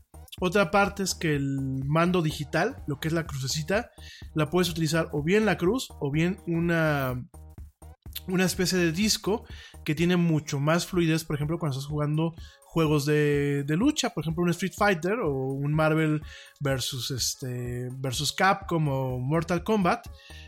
A mí me gusta más jugarlo, en vez de jugarlo con el joystick de, pues prácticamente de las maquinitas, me gusta más jugarlo con el mando digital, que es la crucecita. Eh, entonces, este, lo llaman el directional pad, ¿no? El D-pad. Entonces, a mí me gusta más jugar con el D-pad. Y de hecho, cuando utilices el disco, los combos, sobre todo aquellos combos que requieren darle una vuelta, pues a mí se me facilitan más por el, el uso del disco que u- el uso normal con el, con, el, con el mando, ¿no? Con la palanca, ¿no? Además de todo eso, en la parte abajo del control tienes unos paddles o unas pequeñas palanquetas. Entonces tú puedes programar ciertos botones directamente en las palanquetas. Lo cual, por ejemplo, a mí me cuesta mucho trabajo por los dedos que tengo tan torpes. Me cuesta mucho trabajo utilizar eh, dos dedos para el botón RB, el right button, y el trigger, el gatillo, que es el, por ejemplo, el, right trigger, el que está abajo, ¿no? Entonces me cuesta mucho trabajo, como que no me coordino. Es un tema, yo creo que eh, psicomotriz. Entonces, el botón RB o el botón eh, LB, los botones este, de los costados, los reprogramo a los, a los paddles, a las palanquetas, y me parece mu- mucho más fácil. Este. eh, ay, saludos, que mi querido primo. Te mando un fuerte abrazo. Sí, nos duele México, hombre, ¿qué, qué te cuento, no? Sunset Overdrive, sí, es muy divertido. Fíjate que no le, no le agarré mucho gustito al Sunset Overdrive. lo voy a volver a bajar y lo voy a probar. Y bueno, pues el confiable Doom, sí. Y fíjate que con este control, con el, el Elite Controller, a mí se me facilita más este, tener buena puntería, ¿no? Y con los paddle shift, bueno, con los paddle de abajo, que ya les iba a decir paddle shifter como si fueran los de los coches, no. Con los paddle este, de abajo, que son programables, pues por ejemplo puedes programar, eh, te digo, los dos botones de arriba, yo los tengo programados ahí, en los, en los dos de, los de las palanquetas estas. Y por ejemplo, hay un comando, bueno, hay un botón que es cuando presionas el joystick. Que bueno, este, no me acuerdo cuál es, cómo se, cómo se llama el equivalente, L, L4, una cosa así, y R, R4, una cosa así. Entonces, cuando tú presionas los joysticks es como si fuera un botón adicional. A mí me cuesta mucho trabajo, porque tengo dedos torpes. Entonces, ese, ese botón lo tengo programado a uno de los paddles a la parte de abajo. Lo padre de esto es que tú, lo puedes, tú puedes tener configuraciones para cada juego. De hecho, en el Elite Controller original, tú tienes un- una, una- una perillita para poder eh, seleccionar entre un perfil y entre el otro, independientemente de donde quiera que estés. Si tú estás en casa de un amigo y traes, por ejemplo, un perfil para coches de carreras y traes un perfil para luchas, tú llegas con tu control, lo conectas a la consola de tu amigo y tienes el perfil de luchas cargado directamente en la memoria del control y el perfil de coches directamente cargado en la memoria del control, sin necesidad de tener la app para configurarlo. En el caso de que estés jugando en tu propia consola, pues tienes una app que te va guardando los perfiles, tú sencillamente los vas cargando dependiendo de cada juego. Y por ejemplo, yo tengo un perfil diferente para juegos de luchas, tengo un perfil diferente para eh, Gears of War, tengo un perfil diferente para Halo, tengo un perfil diferente para Elite Dangerous y tengo un perfil diferente para cuando estoy jugando juegos de rol. Entonces son controles, la verdad, que sí valen la pena porque además de que a mí me parece que son muy ergonómicos y evita que pues te desgastes, además son muy cómodos para todo ese tipo de cuestiones, ¿no? ¿Cuáles eran los problemas del Elite Controller original? Pues la calidad, realmente los materiales no eran muy durables. De hecho, al mío ya le tengo que cambiar una goma, este, porque ya se empezó a despegar. Pero eso creo que fue uno de los problemas. En algunas primeras versiones del control pasaba que los este, gatillos se caían fácilmente. Ahora ya no se caen. Ah, otra cosa que tienen es que eh, los gatillos tienen un selector que se le conoce como selector para hair, eh, bueno, le, les llaman hair triggers. Entonces tienes un selector que lo que hace es que te permite acortar la distancia del pulsado del gatillo. Entonces, para algunos juegos no requieres tener la sensibilidad del gatillo. Por ejemplo, en juegos de carreras, tú requieres que el gatillo tenga sensibilidad porque ese es tu acelerador. Pero en un juego de disparos no la requieres. Lo que requieres es que en el momento que tú aprietas el gatillo, inmediatamente dispares. Entonces tú tienes la posibilidad desde el control, con, unos, con unas palanquitas, de ajustar qué tanto quieres que sea tu viaje. Y además en, el, en la aplicación que tienes en el Xbox también te permite hacer estos ajustes, ¿no? Entonces realmente... eh, sobre este tema, que este, este control, el Elite Controller, lo lanzó eh, Microsoft en el 2015, pues esta es la segunda versión. Este control está muy mejorado. Los gatillos tienen textura para, para un mejor grip, para un mejor agarre. Eh, tienen mayor sensibilidad cuando los tienes configurados eh, totalmente abiertos. Tienen tres este, medidas para poder ajustarlos. Los controles, eh, lo que son las palanquitas, los joypads, además de todo de, de poder cambiar las piezas, vienen ahora con una llave que permiten hacer un ajuste de la tracción que tienen. De tal forma que si a ti no te gustan que estén muy, muy flojitos, los puedes ajustar directamente con una llave. Este control es compatible con PC, con la Xbox y con otro tipo de dispositivos. De hecho, viene eh, tres modos. Viene el modo del control propietario de Xbox, viene el modo de Bluetooth y viene el modo eh, directamente eh, cableado, ya sea por USB normal o USB-C. Ya el, el Elite Controller original eh, tenías que estarle comprando baterías y de hecho las baterías acaban eh, pues volando. Realmente se las come en un fregadazo. Y las nuevas eh, los nuevos controles van a venir con una batería recargable. Vienen con un cargador incorporado en el estuche.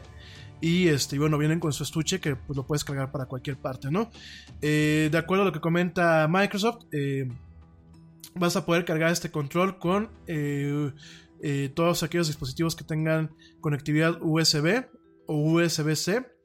Eh, va a tener 40 horas de vida de batería. Vas a poderlo conectar en cualquier, este, en cualquier computadora o en cualquier este, Xbox. Va a ser compatible con, como lo que habíamos comentado, va a ser compatible con lo que es este, el Xbox Project este, Scarlet, que va, llega a finales del año que viene. Además de todo, eh, viene con tres memorias para los perfiles de juegos. Y por si fuera poco, va a tener una opción para asignar una tecla, que sea como una tecla Shift, en donde tú mantiene- mantienes presionada una tecla y eh, presionando otra tecla puedes activar diferentes comandos o diferentes macros. Eh, pues de acuerdo a lo que a lo que tú tengas programado en la aplicación, ¿no? Eh, sí, son controles premium, o sea, de hecho, a pesar de que los materiales no son muy buenos de las primeras generaciones, son controles premium, muchos de los materiales son aluminio, eh, son controles que te lo vuelvo a repetir, se sienten sólidos en la mano, muy cómodos. Realmente parte del diseño de, esta, de este control está hecho con la compañía Scoff, que bueno, Scoff es una empresa que empezó a comprar controles de Xbox, los reacondicionaba y los permitía que se fueran eh, personalizables y totalmente acondicionados para lo que son jugadores de alto nivel. Sin embargo, bueno, estos controles, ya déjenselo si tú eres o no un jugador de alto nivel. A mí me parece que este eh, son controles muy cómodos. eh, por lo menos para mí, que soy manotas de Yeti, me parecen controles sumamente cómodos. Eh, para mí, que tengo problemas psicomotrices, sumamente adecuados. Y bueno, la verdad, yo sí recomiendo esos controles. Por aquí me dice Edgar que él solamente se acomoda con los controles de Xbox. Sí, yo también. Fíjate que tengo una PlayStation y la verdad me cuesta mucho trabajo el, el DualShock. Eh, con todo y que yo crecí, este, una parte de mi, de mi vida de gamer fue en PlayStation, con la PlayStation 2. Ya no me adecuo mucho con, con el, con, con el DualShock. Me sigo ubicando con el, con el Xbox. Dice que ya te echaste tres controles. ¿Qué pasó, primo? No, fíjate que yo todavía, tengo mis controles originales del Xbox 360 guardaditos y en buen estado. Este, del Xbox One. eh, tengo todavía todos los controles en muy buen estado. Y este mismo control Elite lo he cuidado, como no tienes una idea. Digo, realmente este, Ahorita estoy contemplando si gasto, me sale como 800 pesos cambiarle la goma, la goma que tiene en la parte de abajo que son para las, las manos. O bien, pues mejor ahorro esa lana, voy ahorrando y me compro el control Elite cuando salga a, finales de noviembre, ¿no? Claro, tengo que ahorrar, ¿no? Tengo que ahorrar el cochinito y primero salir de, mis deudas, pero bueno, eso es otra cosa, ¿no? Pero sí, este, yo la verdad sí los, sí los recomiendo, son controles muy, muy, muy, eh, muy adecuados. Eh, no importa que no seas un jugador profesional, de hecho yo lo comentaba hace pues justamente cuando empezó la del hicimos un review de estos controles, este, yo comentaba que son controles para chavorrucos, porque realmente eh, la, la disponibilidad que tienen para poder este, eh, hacer ajustes y poder inclusive reemplazar ciertas, ciertos este, botones y mandarlos a las partes de abajo y el tema de, los, de las palancas, la verdad, a mí me hace a mí me ha hecho mucho el paro, ¿no? Digo, no sigo siendo un mal jugador en los juegos, en los shooters, pero bueno, soy menos mal jugador gracias a este control, que se lanza el 4 de noviembre en 24 países por el costo de 180 dólares. Yo espero que aquí en México, si lo va a lanzar eh, Microsoft, espero que realmente lo lance, pues de alguna forma eh, respetando pues la paridad peso dólar como lo ha hecho con muchos productos y que realmente pues no, no, no nos lo deje muy caro, ¿no? Bueno, pues eso espero yo. Oigan, pasando a otros temas de la misma empresa y corriendo un poquito con el tiempo, déjame te comento que se está lanzando eh, uno- otro de los anuncios que se hicieron el día, el día domingo. Es que se va a lanzar Minecraft Dungeons, no solamente para la Xbox, sino también para la PlayStation y para la Nintendo Switch. Y Minecraft Dungeons, fíjense que es eh, un juego tipo Minecraft, con los muñequitos Minecraft y con eh, lo que es el mundo de Minecraft. Sin embargo, va a ser como Diablo, es decir, vamos a tener una vista eh, superior o una vista medio isométrica.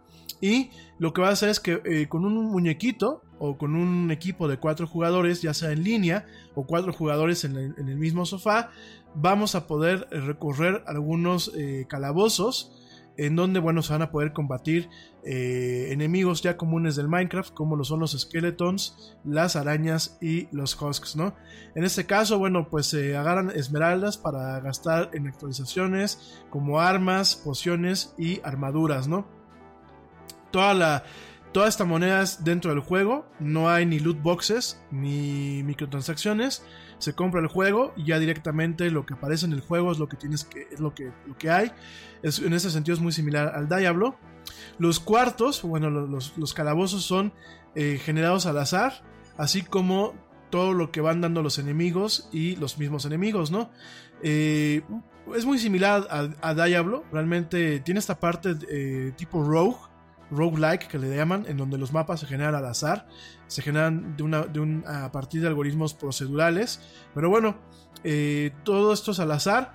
Todo esto es medio cute. Hay artefactos que son armas especiales que una vez que los utilizas se- tienes que esperar a que se enfríen para poderlos volver a utilizar.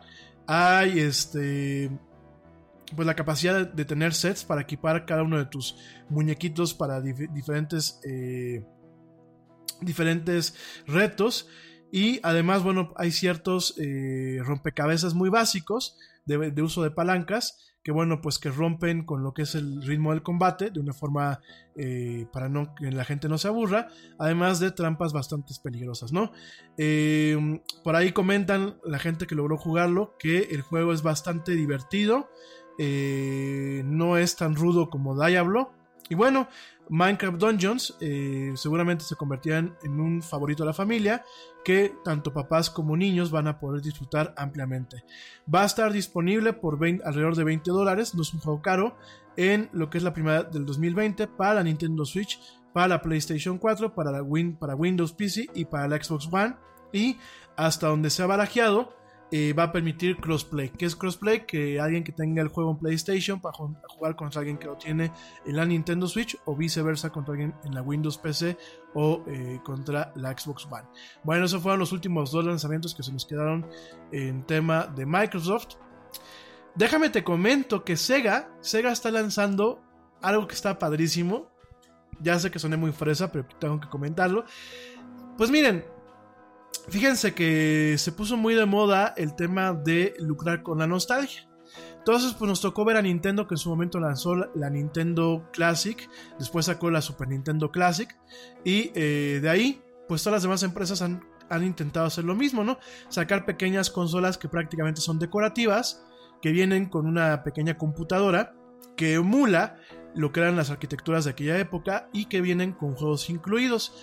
Vimos, creo que las dos más exitosas han sido las de Nintendo, la Nintendo Classic, que hasta la fecha no, no la he podido encontrar, la Super Nintendo Classic, que en su momento la compré a tiempito, y eh, en su momento también Sony sacó la PlayStation Classic, que pues por los cortes a su precio y por la disponibilidad de inventario, sabemos que no ha sido muy exitosa. De hecho, ha dejado mucho que desear esta pequeña consola eh, de la nostalgia, ¿no? Sin embargo, bueno, pues eh, en este E3, tanto Sega, que ya lo había anunciado, como Konami, lanzan dos consolas de estas nostálgicas. La primera es la Sega Genesis Mini, que tiene una colección de 42 juegos que totalmente eh, pues pone a temblar a la Super Nintendo Classic. En ese sentido, la Sega Genesis Mini pues va a tener 42 jueguitos incluidos en una consolita que pues para todos los que vivimos en la época de los 16 bits es un must. De hecho yo nunca tuve una, una, consola, eh, una consola de Sega. Yo era fanboy de Nintendo y fanboy, pero de, esos que se, se, se, ponían a pelearse porque decía que la Super Nintendo era mejor que la, la Sega Genesis. Aunque técnicamente era así, tengo que reconocer que la Genesis tenía juegos que la Super Nintendo no tuvo. Y en este caso, pues está volviendo a hacer lo mismo. Sega está lanzando, pues, esta pequeña consola que tiene hits tan obvios de Sega como Sonic the Hedgehog, Streets of Rage, este Sony, uh, Sonic and Knuckles. Y bueno, tienen, eh, tienen varios, varios juegos. Eh, la consola solamente va a tener un filtro CRT, así que les da las rayitas. O la forma de un filtro que puede este, a, llenar la pantalla. También tiene una, un modo para poder este, poner pues un, un fondo detrás de eh, lo que es el formato clásico de estas consolas. Algunos de ustedes me preguntaban cuando salió la Super Nintendo Classic que por qué no se pueden llenar las pantallas. Porque originalmente las televisiones, te recuerdo, sobre todo para los millennials que destacaron a lo mejor las pantallas planas, las televisiones eh, tenían un formato cuadrado que era de 4 tercios y así funcionaban las consolas. No es hasta que salen las pantallas eh, planas eh, o, lo, o, los monitores este, en 16 novenos que se va cambiando esto. El achatar o el explotar el formato gráfico obviamente hace que los muñequitos se vuelvan más gordos y se pierdan fidelidad. Entonces, por ejemplo, pues empresas como Nintendo y como Sony, como la misma Xbox, en juegos que no tienen este formato, mantienen esta precisión para eh, de alguna forma pues mantener cierta fidelidad visual, ¿no? Sin embargo, aparentemente pues en esta consola de Sega este, tiene la, posibilidad de poder hacer pues este explotado y, hacer de que la imagen intente encajar en lo que son 16 novenos, en lo que es el formato widescreen o el formato de las pantallas contemporáneas, ¿no? Esta consolita chiquita, sin embargo, viene con dos controles eh, de la Genesis eh, USB del tamaño completo tiene detalles muy bonitos, por ejemplo tiene una piececita de plástico que permite que lo puedas conectar con eh, un Sega CD, con este aditamento que se tenía en aquel entonces, que era para los CDs este, eh, de Sega, juegos en CDs. Eh, este aditamento pues es de adorno, es decorativo, no es jugable, no, no viene con más juegos ni mucho menos, pero es decorativo y también tiene en la parte de arriba un puerto para poner cartuchitos eh, que no son operativos, pero son cartuchos de adorno. De hecho, lo que mostraron en el, en el E3, pues eran unos cartuchos que eran de, Sonic, que nada más eran de adorno, los puedes poner arriba. Y también el, el, aditamento 32X, que bueno, fue un aditamento que en su momento tuvo la Sega Genesis, que prácticamente lo convertía en una máquina de 32 bits. Y este, aunque no son funcionales, pues los vas a poder tener para tenerlos de adorno, ¿no? Hasta el momento estos dos accesorios, porque realmente son accesorios cosméticos, solamente van a estar disponibles en Japón. Sin embargo, bueno, pues hay la posibilidad de que en algún momento se lancen también a nivel mundial, ¿no? Esta consola llega el 19 de septiembre, ya merito, y va a costar 80 dólares.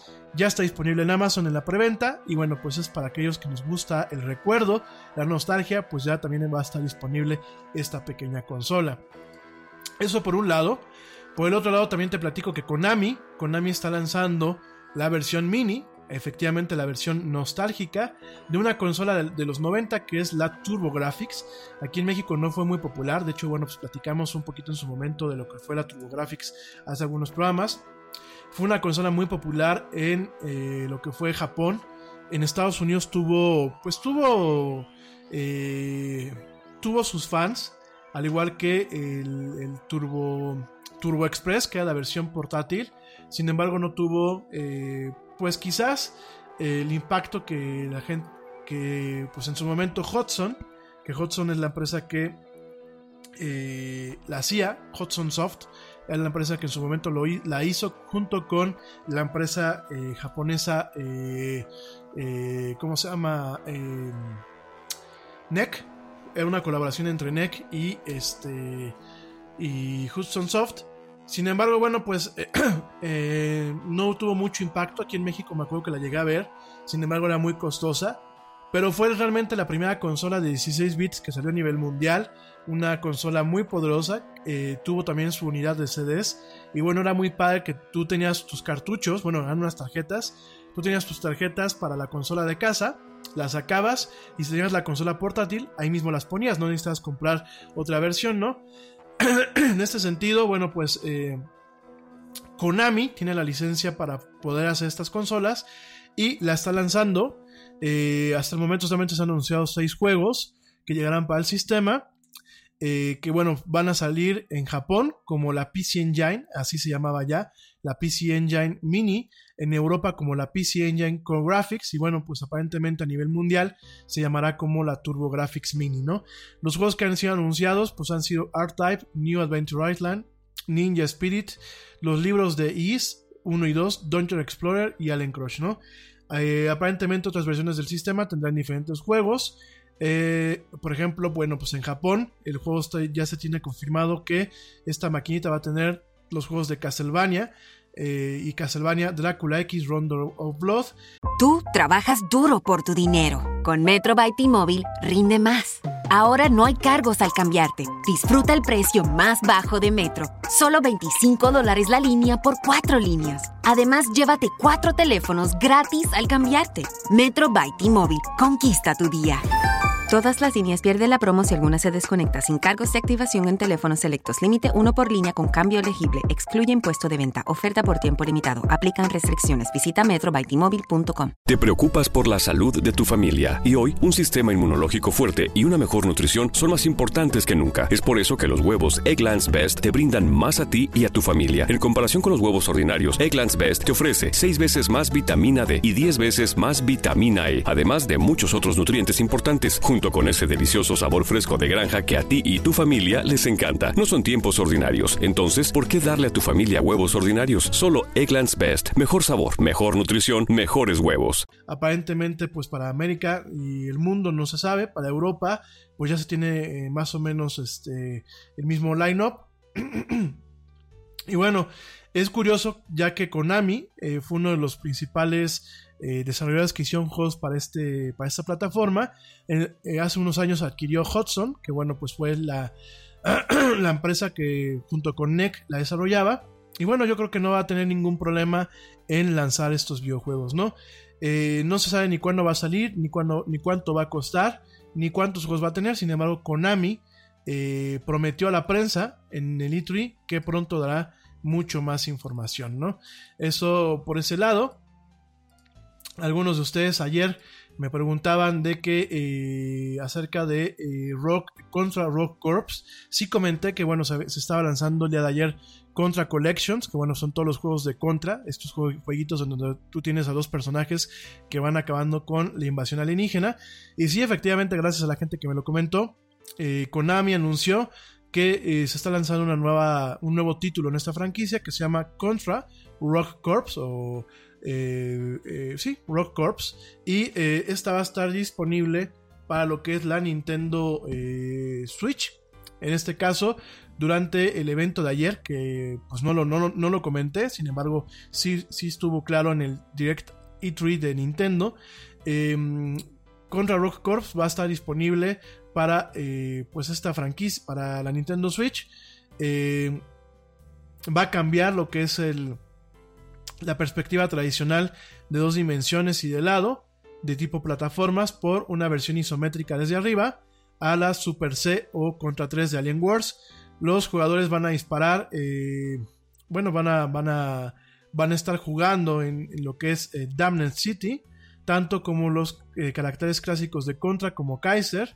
Eh, también van a poder jugar como un bicho mutante, un panda, un panda yo supongo que también sea mutante, al igual de eh, pues una, una, una fémina, que desconozco el nombre de esta fémina, pero sí también vas a poder jugar con esta muchacha en este juego que va a tener campañas de un jugador y multijugador cuando salga para la Nintendo Switch el 24 de septiembre, ¿no? Fíjense nada más, el contra original, que bueno, en su momento se eh, fue lanzado eh, directamente para las maquinitas, para Arcadia, eh, tiene pues data de 1987, posteriormente Konami eh, hizo un port de Contra para la Nintendo normal, la, la NES, en 1988 en donde bueno encontró una audiencia bastante amplia gracias a eh, pues el juego tan difícil y la música que tenía. Y bueno pues ya de ahí eh, también nos ayudó a que una generación completa nos aprendíamos de memoria lo que es el código Konami que el código de Konami pues ha vuelto un tema no solamente de los videojuegos sino de la cultura popular que ya mañana te lo platico con un poquito más de calma no y también te recuerdo que está disponible ya eh, Contra Anniversary Collection, en donde eh, los juegos que vienen incluidos es Contra para las maquinitas, Contra para la Nintendo, Contra para la Super Famicom, perdón, Contra para la Famicom, que tienen algunas diferencias en el tema de la dificultad, Super Contra para las maquinitas, Super Contra para la, para la NES, eh, Operación C para la Game Boy, Contra 3 de Alien Wars para Super Nintendo, Contra Hard Cops para la Sega Genesis, Probotector para la Sega Mega Drive y Super, Super Probotector Alien Rebels para la Super Nintendo. Fíjense nada más, vemos las versiones también eh, europeas y japonesas, en donde, bueno, pues inclusive se cambian los personajes y además, pues también eh, eh, vemos las versiones eh, pues japonesas que son un poco más difíciles, ¿no? Eso como parte del lanzamiento. Ya está disponible para la Nintendo Switch. Toda esta colección eh, va a llegar también para la eh, PlayStation 4, la, para Windows y para la Xbox One. Entonces, para que estés atento. Ah, no, me dicen para acá que no está disponible. Yo me acuerdo que sí. No, ya está disponible para la Nintendo Switch. ¿eh? Este, definitivamente, sí ya está disponible para la Nintendo Switch. Para las demás plataformas no he visto. Es cuestión de que lo cheque, pero hasta donde me quedé, sí ya está disponible para la Nintendo Switch. Bueno, Oiga, gente, ya traigo el tiempo encima. Sí, ya sé que empezamos tarde, pero tengo que respetar los tiempos por el tema de la, de la publicidad. Este, ¿qué nos queda? Bueno, Electronic Arts rápidamente mostró, eh, bueno, principalmente tres juegos. Eh, sí, el Call of Duty, que ya sabemos que cada año sacan los Call of Duty como si fuera un iPhone más. Entonces, yo creo que al que le gusta Call of Duty lo va a comprar, sea la versión que sea, no lo voy a comentar. Lo que sí es que, bueno, eh, comentó Electronic Arts que Apex Legends, que bueno, pues es como la competencia de Fortnite, tiene una nueva, un, una, una, temporada 2 con un nuevo personaje.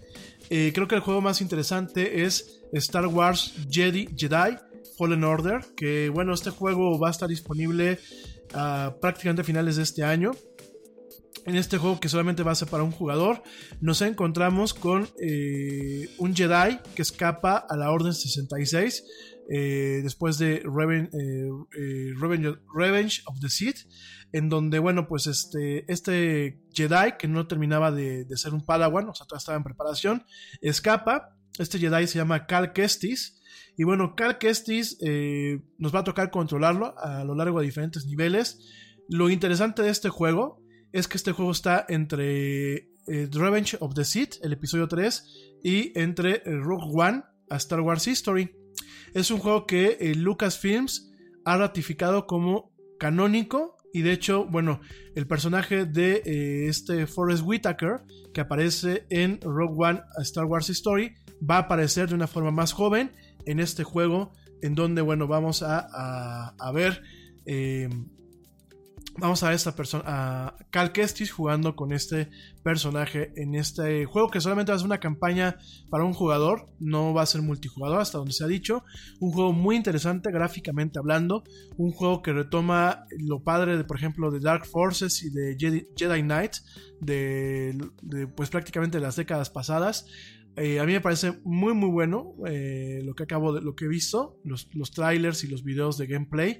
Eh, para poder tener este nivel de ser un juego canónico, comenta Respawn Entertainment junto con Electronic Arts, comentan que tuvieron que ganarse cada, cada aspecto que hubo en este juego, es decir, tuvieron que tener la aprobación previa por parte de Lucasfilms eh, para tener Jedi, porque claro, Jedi es como que el, algo sagrado dentro de lo que es la, el tema, la franquicia de Star Wars. Eh, para que tuvieran un, Jedi como personaje principal, tuvieron que haber muchas negociaciones, muchas pláticas y que realmente Lucasfilms estuviera convencido. Para que puedan tener lightsabers o las espadas de luz, también tuvieron que haber muchas conversaciones. De hecho, originalmente lo que querían eh, la gente de Lucasfilms era un juego totalmente diferente, en donde fuera realmente de disparos, con un eh, contrabandista como al estilo Han Solo, alejado de lo que es el canon principal. Sin embargo, bueno, el trabajo que hizo Respawn Entertainment al conjunto con Electronic Arts, pues eh, se ganó la confianza de los equipos de Lucasfilms y de Disney. Y bueno, realmente es una colaboración que vale la pena ver. Star Wars Jedi Fallen Order eh, llega, llega directamente eh, el 15 de noviembre del 2019 para PlayStation 4, para la, eh, para la PC de Win con Windows y para la Xbox One. Entonces, este, muy muy interesante este juego. Ese fue uno de los anuncios principales en cuanto a lo que fue Electronic Arts. Y claro, el clásico FIFA, que ya saben que cada año también lo saca. No voy a comentar acerca de esto ahorita. En el caso de, pues, eh, Square Enix, eh, ya te platiqué, eh, se lanzan pues prácticamente eh, Final Fantasy VII Remake. Ayer cometí el error, porque bueno, desafortunadamente la nota de prensa que, que, me llegó y mi consulta con los demás medios me falló. Déjame te digo que el juego va a ser episódico, así como lo escuchas. así como se había comentado, el proyecto va a ser totalmente episódico. ¿En qué, ¿A qué se refieren con esto? Bueno, pues en el caso de Final Fantasy VII Remake, el año que viene, cuando tú compres el juego, estás comprando el episodio 1. Y el episodio 1 solamente involucra lo que es Midgar, que Midgar es la ciudad en donde se origina, pues de alguna forma, el arranque de este juego, ¿no? En la versión original, en el Final Fantasy VII que todo el mundo conocemos. Entonces, ¿qué pasa? Un disco, un Blu-ray va a estar dedicado exclusivamente a la ciudad y el siguiente Blu-ray va a tener algunos detalles para eh, lo que es alrededor de la ciudad y algunas cuestiones cinemáticas. Sin embargo, ese es el primer episodio. ¿Cuándo salen los siguientes episodios? No se sabe. O sea, de hecho, en este caso el productor, eh, el nuevo productor, porque originalmente se tenía al productor que ha hecho varios Final Fantasies que no ha quedado tan bien. Este nuevo productor que es Yoshinori Kitase comenta que eh, antes de que empezaran a trabajar en este juego, sabían que iba a ser un, una tremenda cantidad de contenido. Eh, cuando empezó a, empezaron a trabajar en el plot para el primer juego, eh, decidieron que, bueno, que todo el primer juego iba a ser directamente en Midgar y lo que pasa en Midgar, y que de ahí, bueno, pues que no eh, pueden decir nada acerca de los futuros juegos, porque ni ellos mismos saben, así fueron los comentarios de este productor, ni ellos mismos saben cómo los van a llevar a cabo. Es decir, el año que viene se tendrá un juego incompleto, porque obviamente es un remake de un juego que ya estaba, van a ver, eh, se va a quedar en, una parte, y bueno, yo creo que habrá que esperar otros 4 o 5 años a que Square Enix le dé la gana de publicar las, las, las demás partes, ¿no? Fíjense que yo creo que eh, han perdido quizás mucho de lo que realmente eh, Square Enix tenía en torno a sus franquicias, sobre todo los Final Fantasies, han perdido esa magia, ese ángel, han perdido esa formalidad que se tenían eh, con franquicias tan queridas como ella. Eh, por allá ayer platicaba yo con Manu en la noche y me decía, oye, deberías de sacar una, un, eh, la tercera parte de Chrono, ¿no? De Chrono Trigger. Que Chrono Trigger, bueno, pues es una franquicia emblemática en el tema de los videojuegos, ¿no? Entonces, este, dice, bueno, dice por aquí, este, mi querido primo, dice que son los chavos rucos de, 25, de 35 en adelante. Pues sí, primo, este, digo, es una pena, es una pena que realmente Square Enix haya perdido este, este tema, esta sensibilidad, este cuidado con las franquicias. Para mí, hacer un remake de Final Fantasy VII es, es querer ordeñar una vaca que ya no tiene leche. Por supuesto que hay una generación nueva que no lo ha jugado. Por supuesto que hay una generación de chavorrucos que lo queremos volver a jugar en toda su gloria. Que lo hemos jugado cada vez que lo sacan en diferentes plataformas. Ahora la Nintendo Switch, yo lo comentaba. Me lo había comprado en su momento la versión que salió para la Nintendo Switch del, el Final Fantasy VII original. De hecho, lo tengo todavía para PC. tengo ahí los discos que no los he tocado, pero ahí, están los discos. Para mí es un juego emblemático. Creo que marca el Final Fantasy de, de, los años 2000, a pesar de que salió mucho antes de lo que es el año 2000. Sin embargo, eh, dicho todo esto, sí quiero comentar que me parece que Square Enix ha perdido mucha sensibilidad. Eh, se ha vuelto una empresa que se tarda años en sacar los juegos. Digo, Final Fantasy XV duró 10 años en producción. Y pues está padre, ¿no? Pero yo creo que eh, Final Fantasy VII Remake va a ser una decepción cuando salga al mercado. Por otro lado, déjame te comento que están habiendo remasters de Final Fantasy VIII que llegarán a finales de este año para la Xbox, para la Nintendo Switch, para la PlayStation y para la PC. Final Fantasy VIII, fíjense que no había remakes. Durante muchos años ni siquiera salió. Eh, salió para la PlayStation 3. Eh, ni siquiera como un remaster, sino como una como un juego para poderlo eh, jugar sin tener la capa de compatibilidad que se tenía eh, en las versiones originales de la PlayStation 3 y la PlayStation 2 con la PlayStation 1, porque te recuerdo que el, Final Fantasy VIII es un juego de la, de la PlayStation 1. Pero no vieron más remakes. ¿Y sabes por qué no vieron más remasters? Porque el código, el código original de este juego se perdió. Así lo comentaron varias fuentes de Square Enix en donde no encontraban el código original. Aparentemente ya lo encontraron y ya hicieron o están terminando lo que es un remaster en que se va a poder jugar. Eh, obviamente con los gráficos clásicos, obviamente manteniendo la proporción de aspecto, pero que se va a poder jugar en las consolas nuevas, pues antes de que termine el año. Final Fantasy VIII llega y se junta junto con lo que es Final Fantasy IX y este, en, lo, el tema de los remasters y, y Final Fantasy VII y eh, en el tema de los remasters de alto nivel, como lo son Final Fantasy X, los tres juegos que componen Final Fantasy X y Final Fantasy XII, ¿no?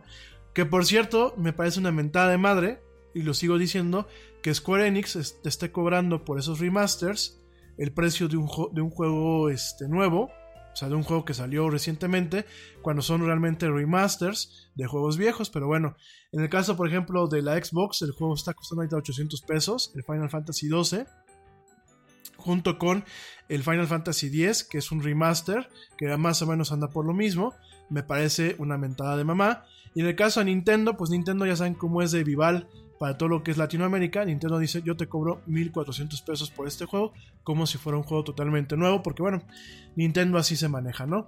Entonces, este, pues bueno, eso es en torno a lo que lanzó eh, Square Enix.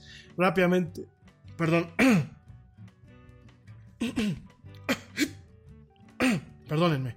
Este. Eh, Bethesda, ¿qué fue lo que anunció? Bueno, pues Bethesda. Eh, eh, tuvo una presentación muy, muy, muy variopinta, muy curiosa, en donde Todd Howard, eh, que es uno de los directivos de esta empresa, eh, comentó, pues que bueno, que Fallout 76 había sido, pues no lo que, lo que se esperaba, realmente pues ha sido un juego que ha sido bastante malo, sin embargo, bueno, están tratando de salvarlo, están agregando componentes eh, de juegos convencionales, en donde están agregando NPCs, están agregando eh, personajes que no, no, este, ¿cómo se llama? No son eh, accesibles por el usuario. Están eh, agregando, bueno, pues este, directamente algunas cuestiones como un tema de Battle Royale, en donde, bueno, pues de alguna forma intentan emular lo que es este pues un tema como eh, Fallout y como otros juegos que están muy de moda. Eh, realmente se comprometieron a tratar de eh, buscar o de generar que la gente regrese a jugar este juego de Fallout 76, que bueno, pues es un juego totalmente en línea. Están tratando de darle persistencia a ciertas cosas. Están buscando que con una nueva expansión que se llama Wastelanders, pues el juego tenga mayor riqueza, que esté mejor, este, más nutrido y sea más entretenido.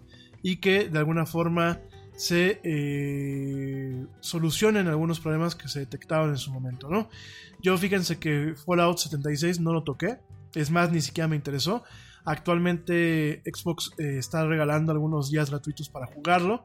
Voy a descargarlo y ya les platicaré, pero bueno, por todo lo que yo eh, alcancé a percibir y, la forma en la que se manejó el juego, me parece que es un Fallout que no debía de existir. Tenían que haberse preocupado por hacer un Fallout de eh, un solo jugador con una historia eh, dinámica y una historia movida como los demás Fallout han habido. Pero bueno.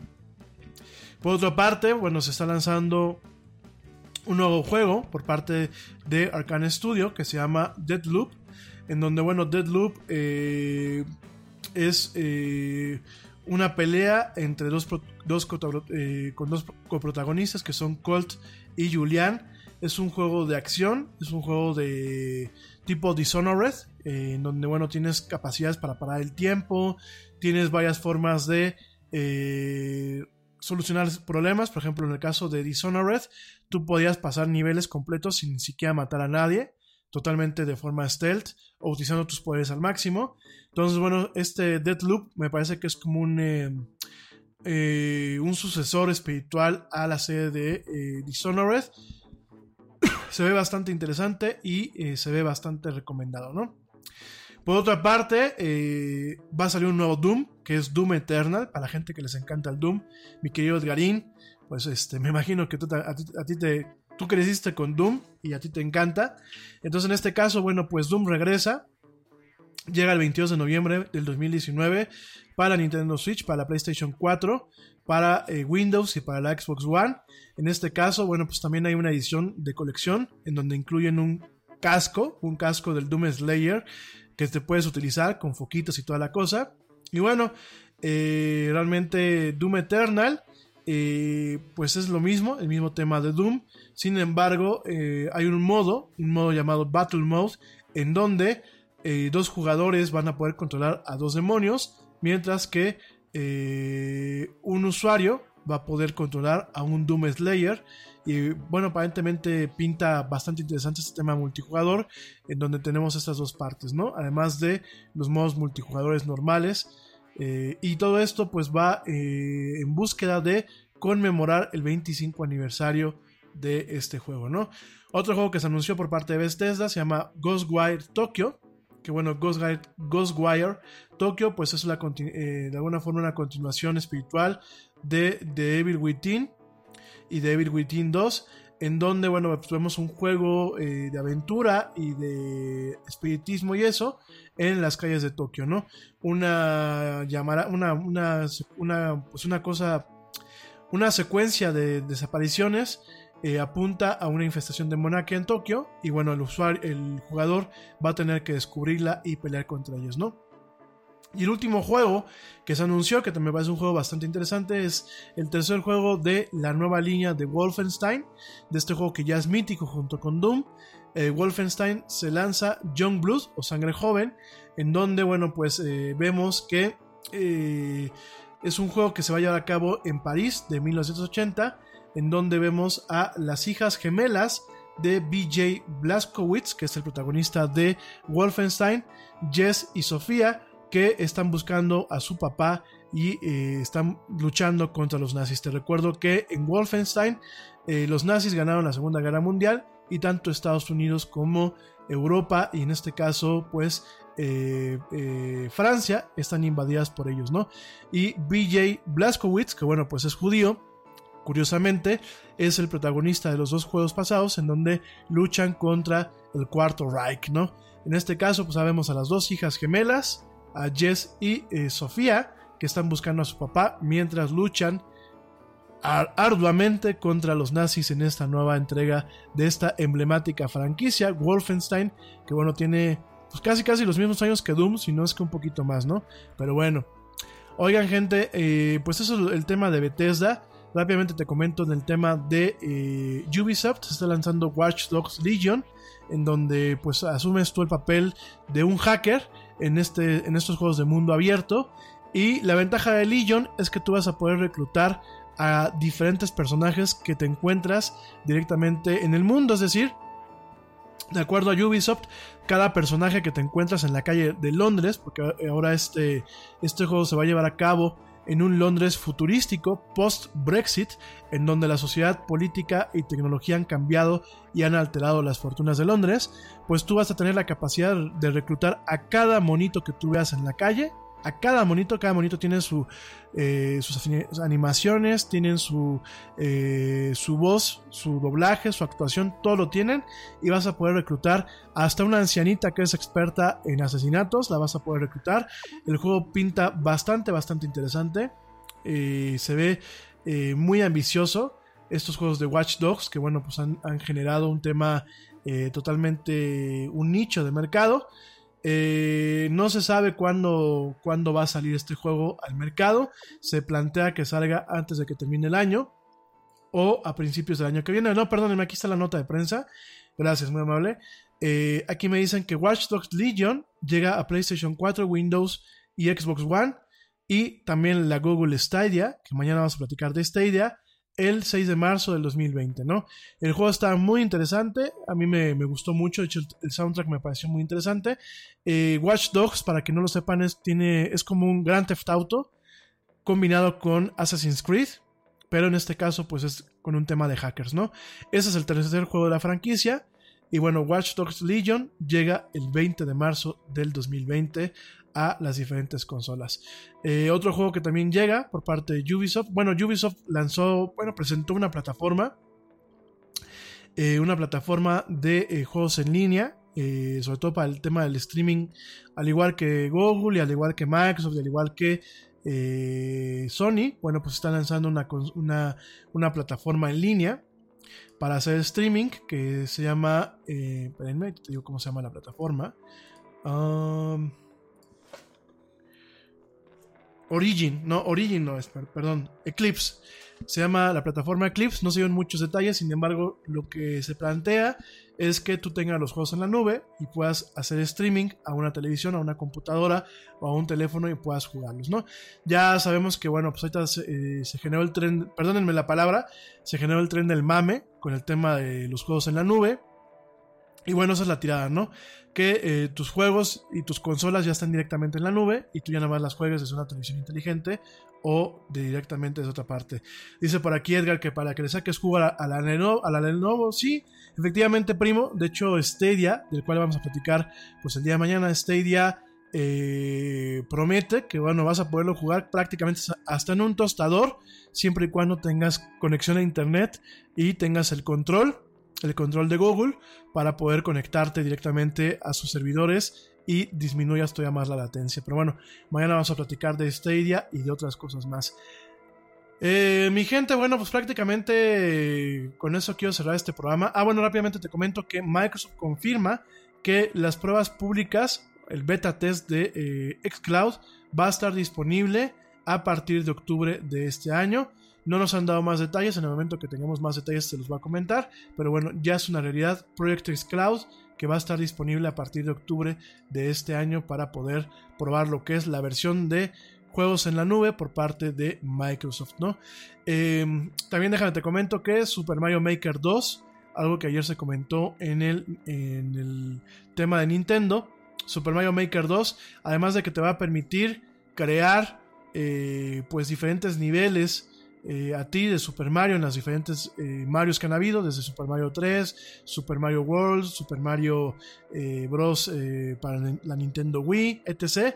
Va a permitir jugar ciertos juegos en modo de historia y además de todo, comenta Takashi Tezuka, Takashi Tezuka, que es el productor, comenta que en un momento, en una actualización futura, va a permitir multijugador para que se puedan jugar de forma en línea hasta dos jugadores directamente en la Nintendo Switch, lo cual yo creo que lo va a convertir en algo bastante entretenido y ya estamos esperando a que salga ahora el 28 de junio a que salga este Super Mario Maker 2 de la Nintendo Switch a nivel mundial. Pero bueno, mi gente, eh, rápidamente déjame te platico porque eso es lo que tenemos en la agenda. Ya mañana te platico este, pues un poquito más de lo que se nos quede. Pero déjame te platico de Minecraft Earth. Minecraft Earth va a ser un juego que tú vas a poder jugar directamente en tu, teléfono, en tu teléfono móvil, ya sea iOS o Android. Ya están disponible el registro para que te registres para el beta. Te va a pasar la liga a través de de lo que es este, nuestras redes sociales. Te registras y en algún momento en el verano Microsoft se va a poner en contacto contigo para que descargues el juego y lo puedas jugar. Aquí la cosa es Minecraft, el Minecraft normal que todo el mundo queremos y conocemos, pero vamos a poder eh, construir y hacer cosas directamente a nivel tierra. ¿Qué significa esto? Que si yo, por ejemplo, voy caminando por el parque de mi casa, yo voy a poder ahí hacer una construcción de Minecraft, ya sea un castillo, eh, una mina, eh, un palacio, etc., no un fuerte. Y los jugadores que tengan el mismo juego, cuando pasen por ahí, van a poder ver y van a poder interactuar con esta, con esta construcción virtual. Es decir, el mundo de Minecraft Earth va a mantener una persistencia. Y todo esto utilizando tecnología de Azure y de inteligencia artificial, en donde los sistemas de Minecraft Earth van a reconocer los puntos y van a establecer que en ese punto a nivel eh, no solamente GPS de posicionamiento global, sino a nivel contextual, es decir, si yo construyo este castillo junto a un árbol, cuando por ejemplo Edgar o la teacher Laura o quien visite ese lugar lo vea, va a estar en la misma posición en la que yo la construí pegadito al árbol, en el mismo espacio, como si realmente fuera algo físico, va a estar en el mismo espacio virtual, ¿no? Todo esto tiene un tema de ingeniería tremendo, del cual ya te platicaré mañana, pero bueno, ese es el anuncio. Eh, fue una de las cosas que se mostró en el E3 y la verdad, este, pinta bastante interesante, sobre todo porque es algo que pues yo llevo prácticamente una década esperando este nivel de realidad aumentada en donde pues todo el poder que antes requerías con visores especiales, con cámaras, con una mochila especial eh, de forma temporal, pues ahora lo vas a tener directamente eh, de forma virtual en la palma de tus manos utilizando un teléfono móvil, ¿no?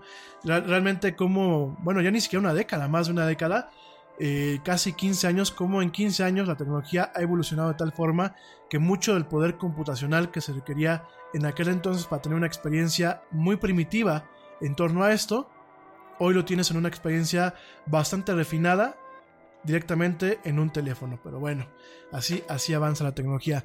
Bueno, mi gente, yo ya me retiro. Eh, gracias por acompañarme hasta este punto del programa. Te lo agradezco muchísimo. A ti que me escuchas en vivo y a ti que me escuchas también en Ifreo, pues muchísimas, muchísimas gracias. Espero que tengas una excelente noche o bien un excelente día o tarde, dependiendo desde dónde y cómo me hayas escuchado. Mil gracias. Nos escuchamos mañana en la siguiente emisión de esto que es la del Yeti en punto a las 7 pm hora central de la Ciudad de México. Esperamos que ahora sí podamos entrar en punto. Y a ti, en diferido, te espero, te espero en la siguiente emisión, directamente en la plataforma desde donde me estés escuchando. Que tengas un excelente día, pásala muy bien, pórtate mal, cuídate bien. Muy buenas noches, yo soy Rami Loaiza y esto fue La Era del Yeti. Ya me voy, porque como dice el tío Yeti, vámonos porque ya nos vieron. Nos escuchamos el día de mañana.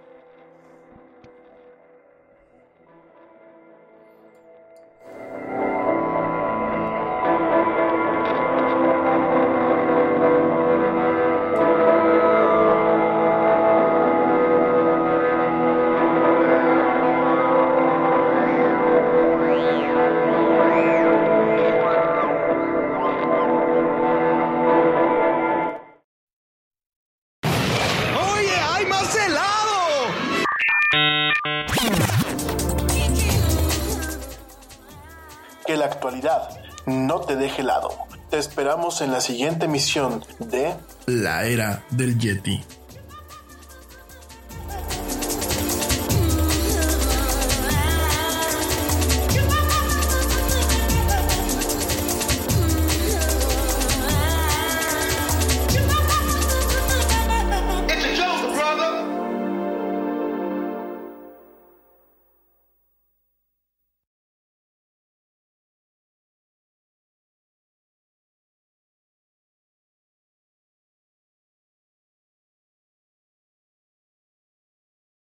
The thing about the home and auto bundle from Progressive is that by now you've heard a lot of ads about the home and auto bundle from Progressive. We don't even need the words the home and auto bundle anymore to tell you that you could save big with the ring-tailed lemur from Progressive, or that every hot peach cobbler comes with round-the-clock service and protection. And that's the thing about the goat with magic powers. You've heard a lot of ads about the sushi in Vancouver. See how much you could save with the home and auto bu- with the shaman in the jungle from Progressive. Progressive Casualty Insurance Company affiliates and other insurers. Bundle discount not available in all states or situations. Nada es más importante que la salud de tu familia, y hoy todos buscamos un sistema inmunológico fuerte y una mejor nutrición. Es por eso que los huevos Egglands Best te brindan más a ti y a tu familia. En comparación con los huevos ordinarios, Egglands Best te ofrece 6 veces más vitamina D y 10 veces más vitamina E, además de muchos otros nutrientes importantes, junto con ese sabor delicioso y fresco de la granja que a ti y a tu familia les encanta. Queremos lo mejor para nuestras familias. Entonces, ¿por qué no los mejores huevos? Solo Egglands Best. Mejor sabor, mejor nutrición, mejores huevos.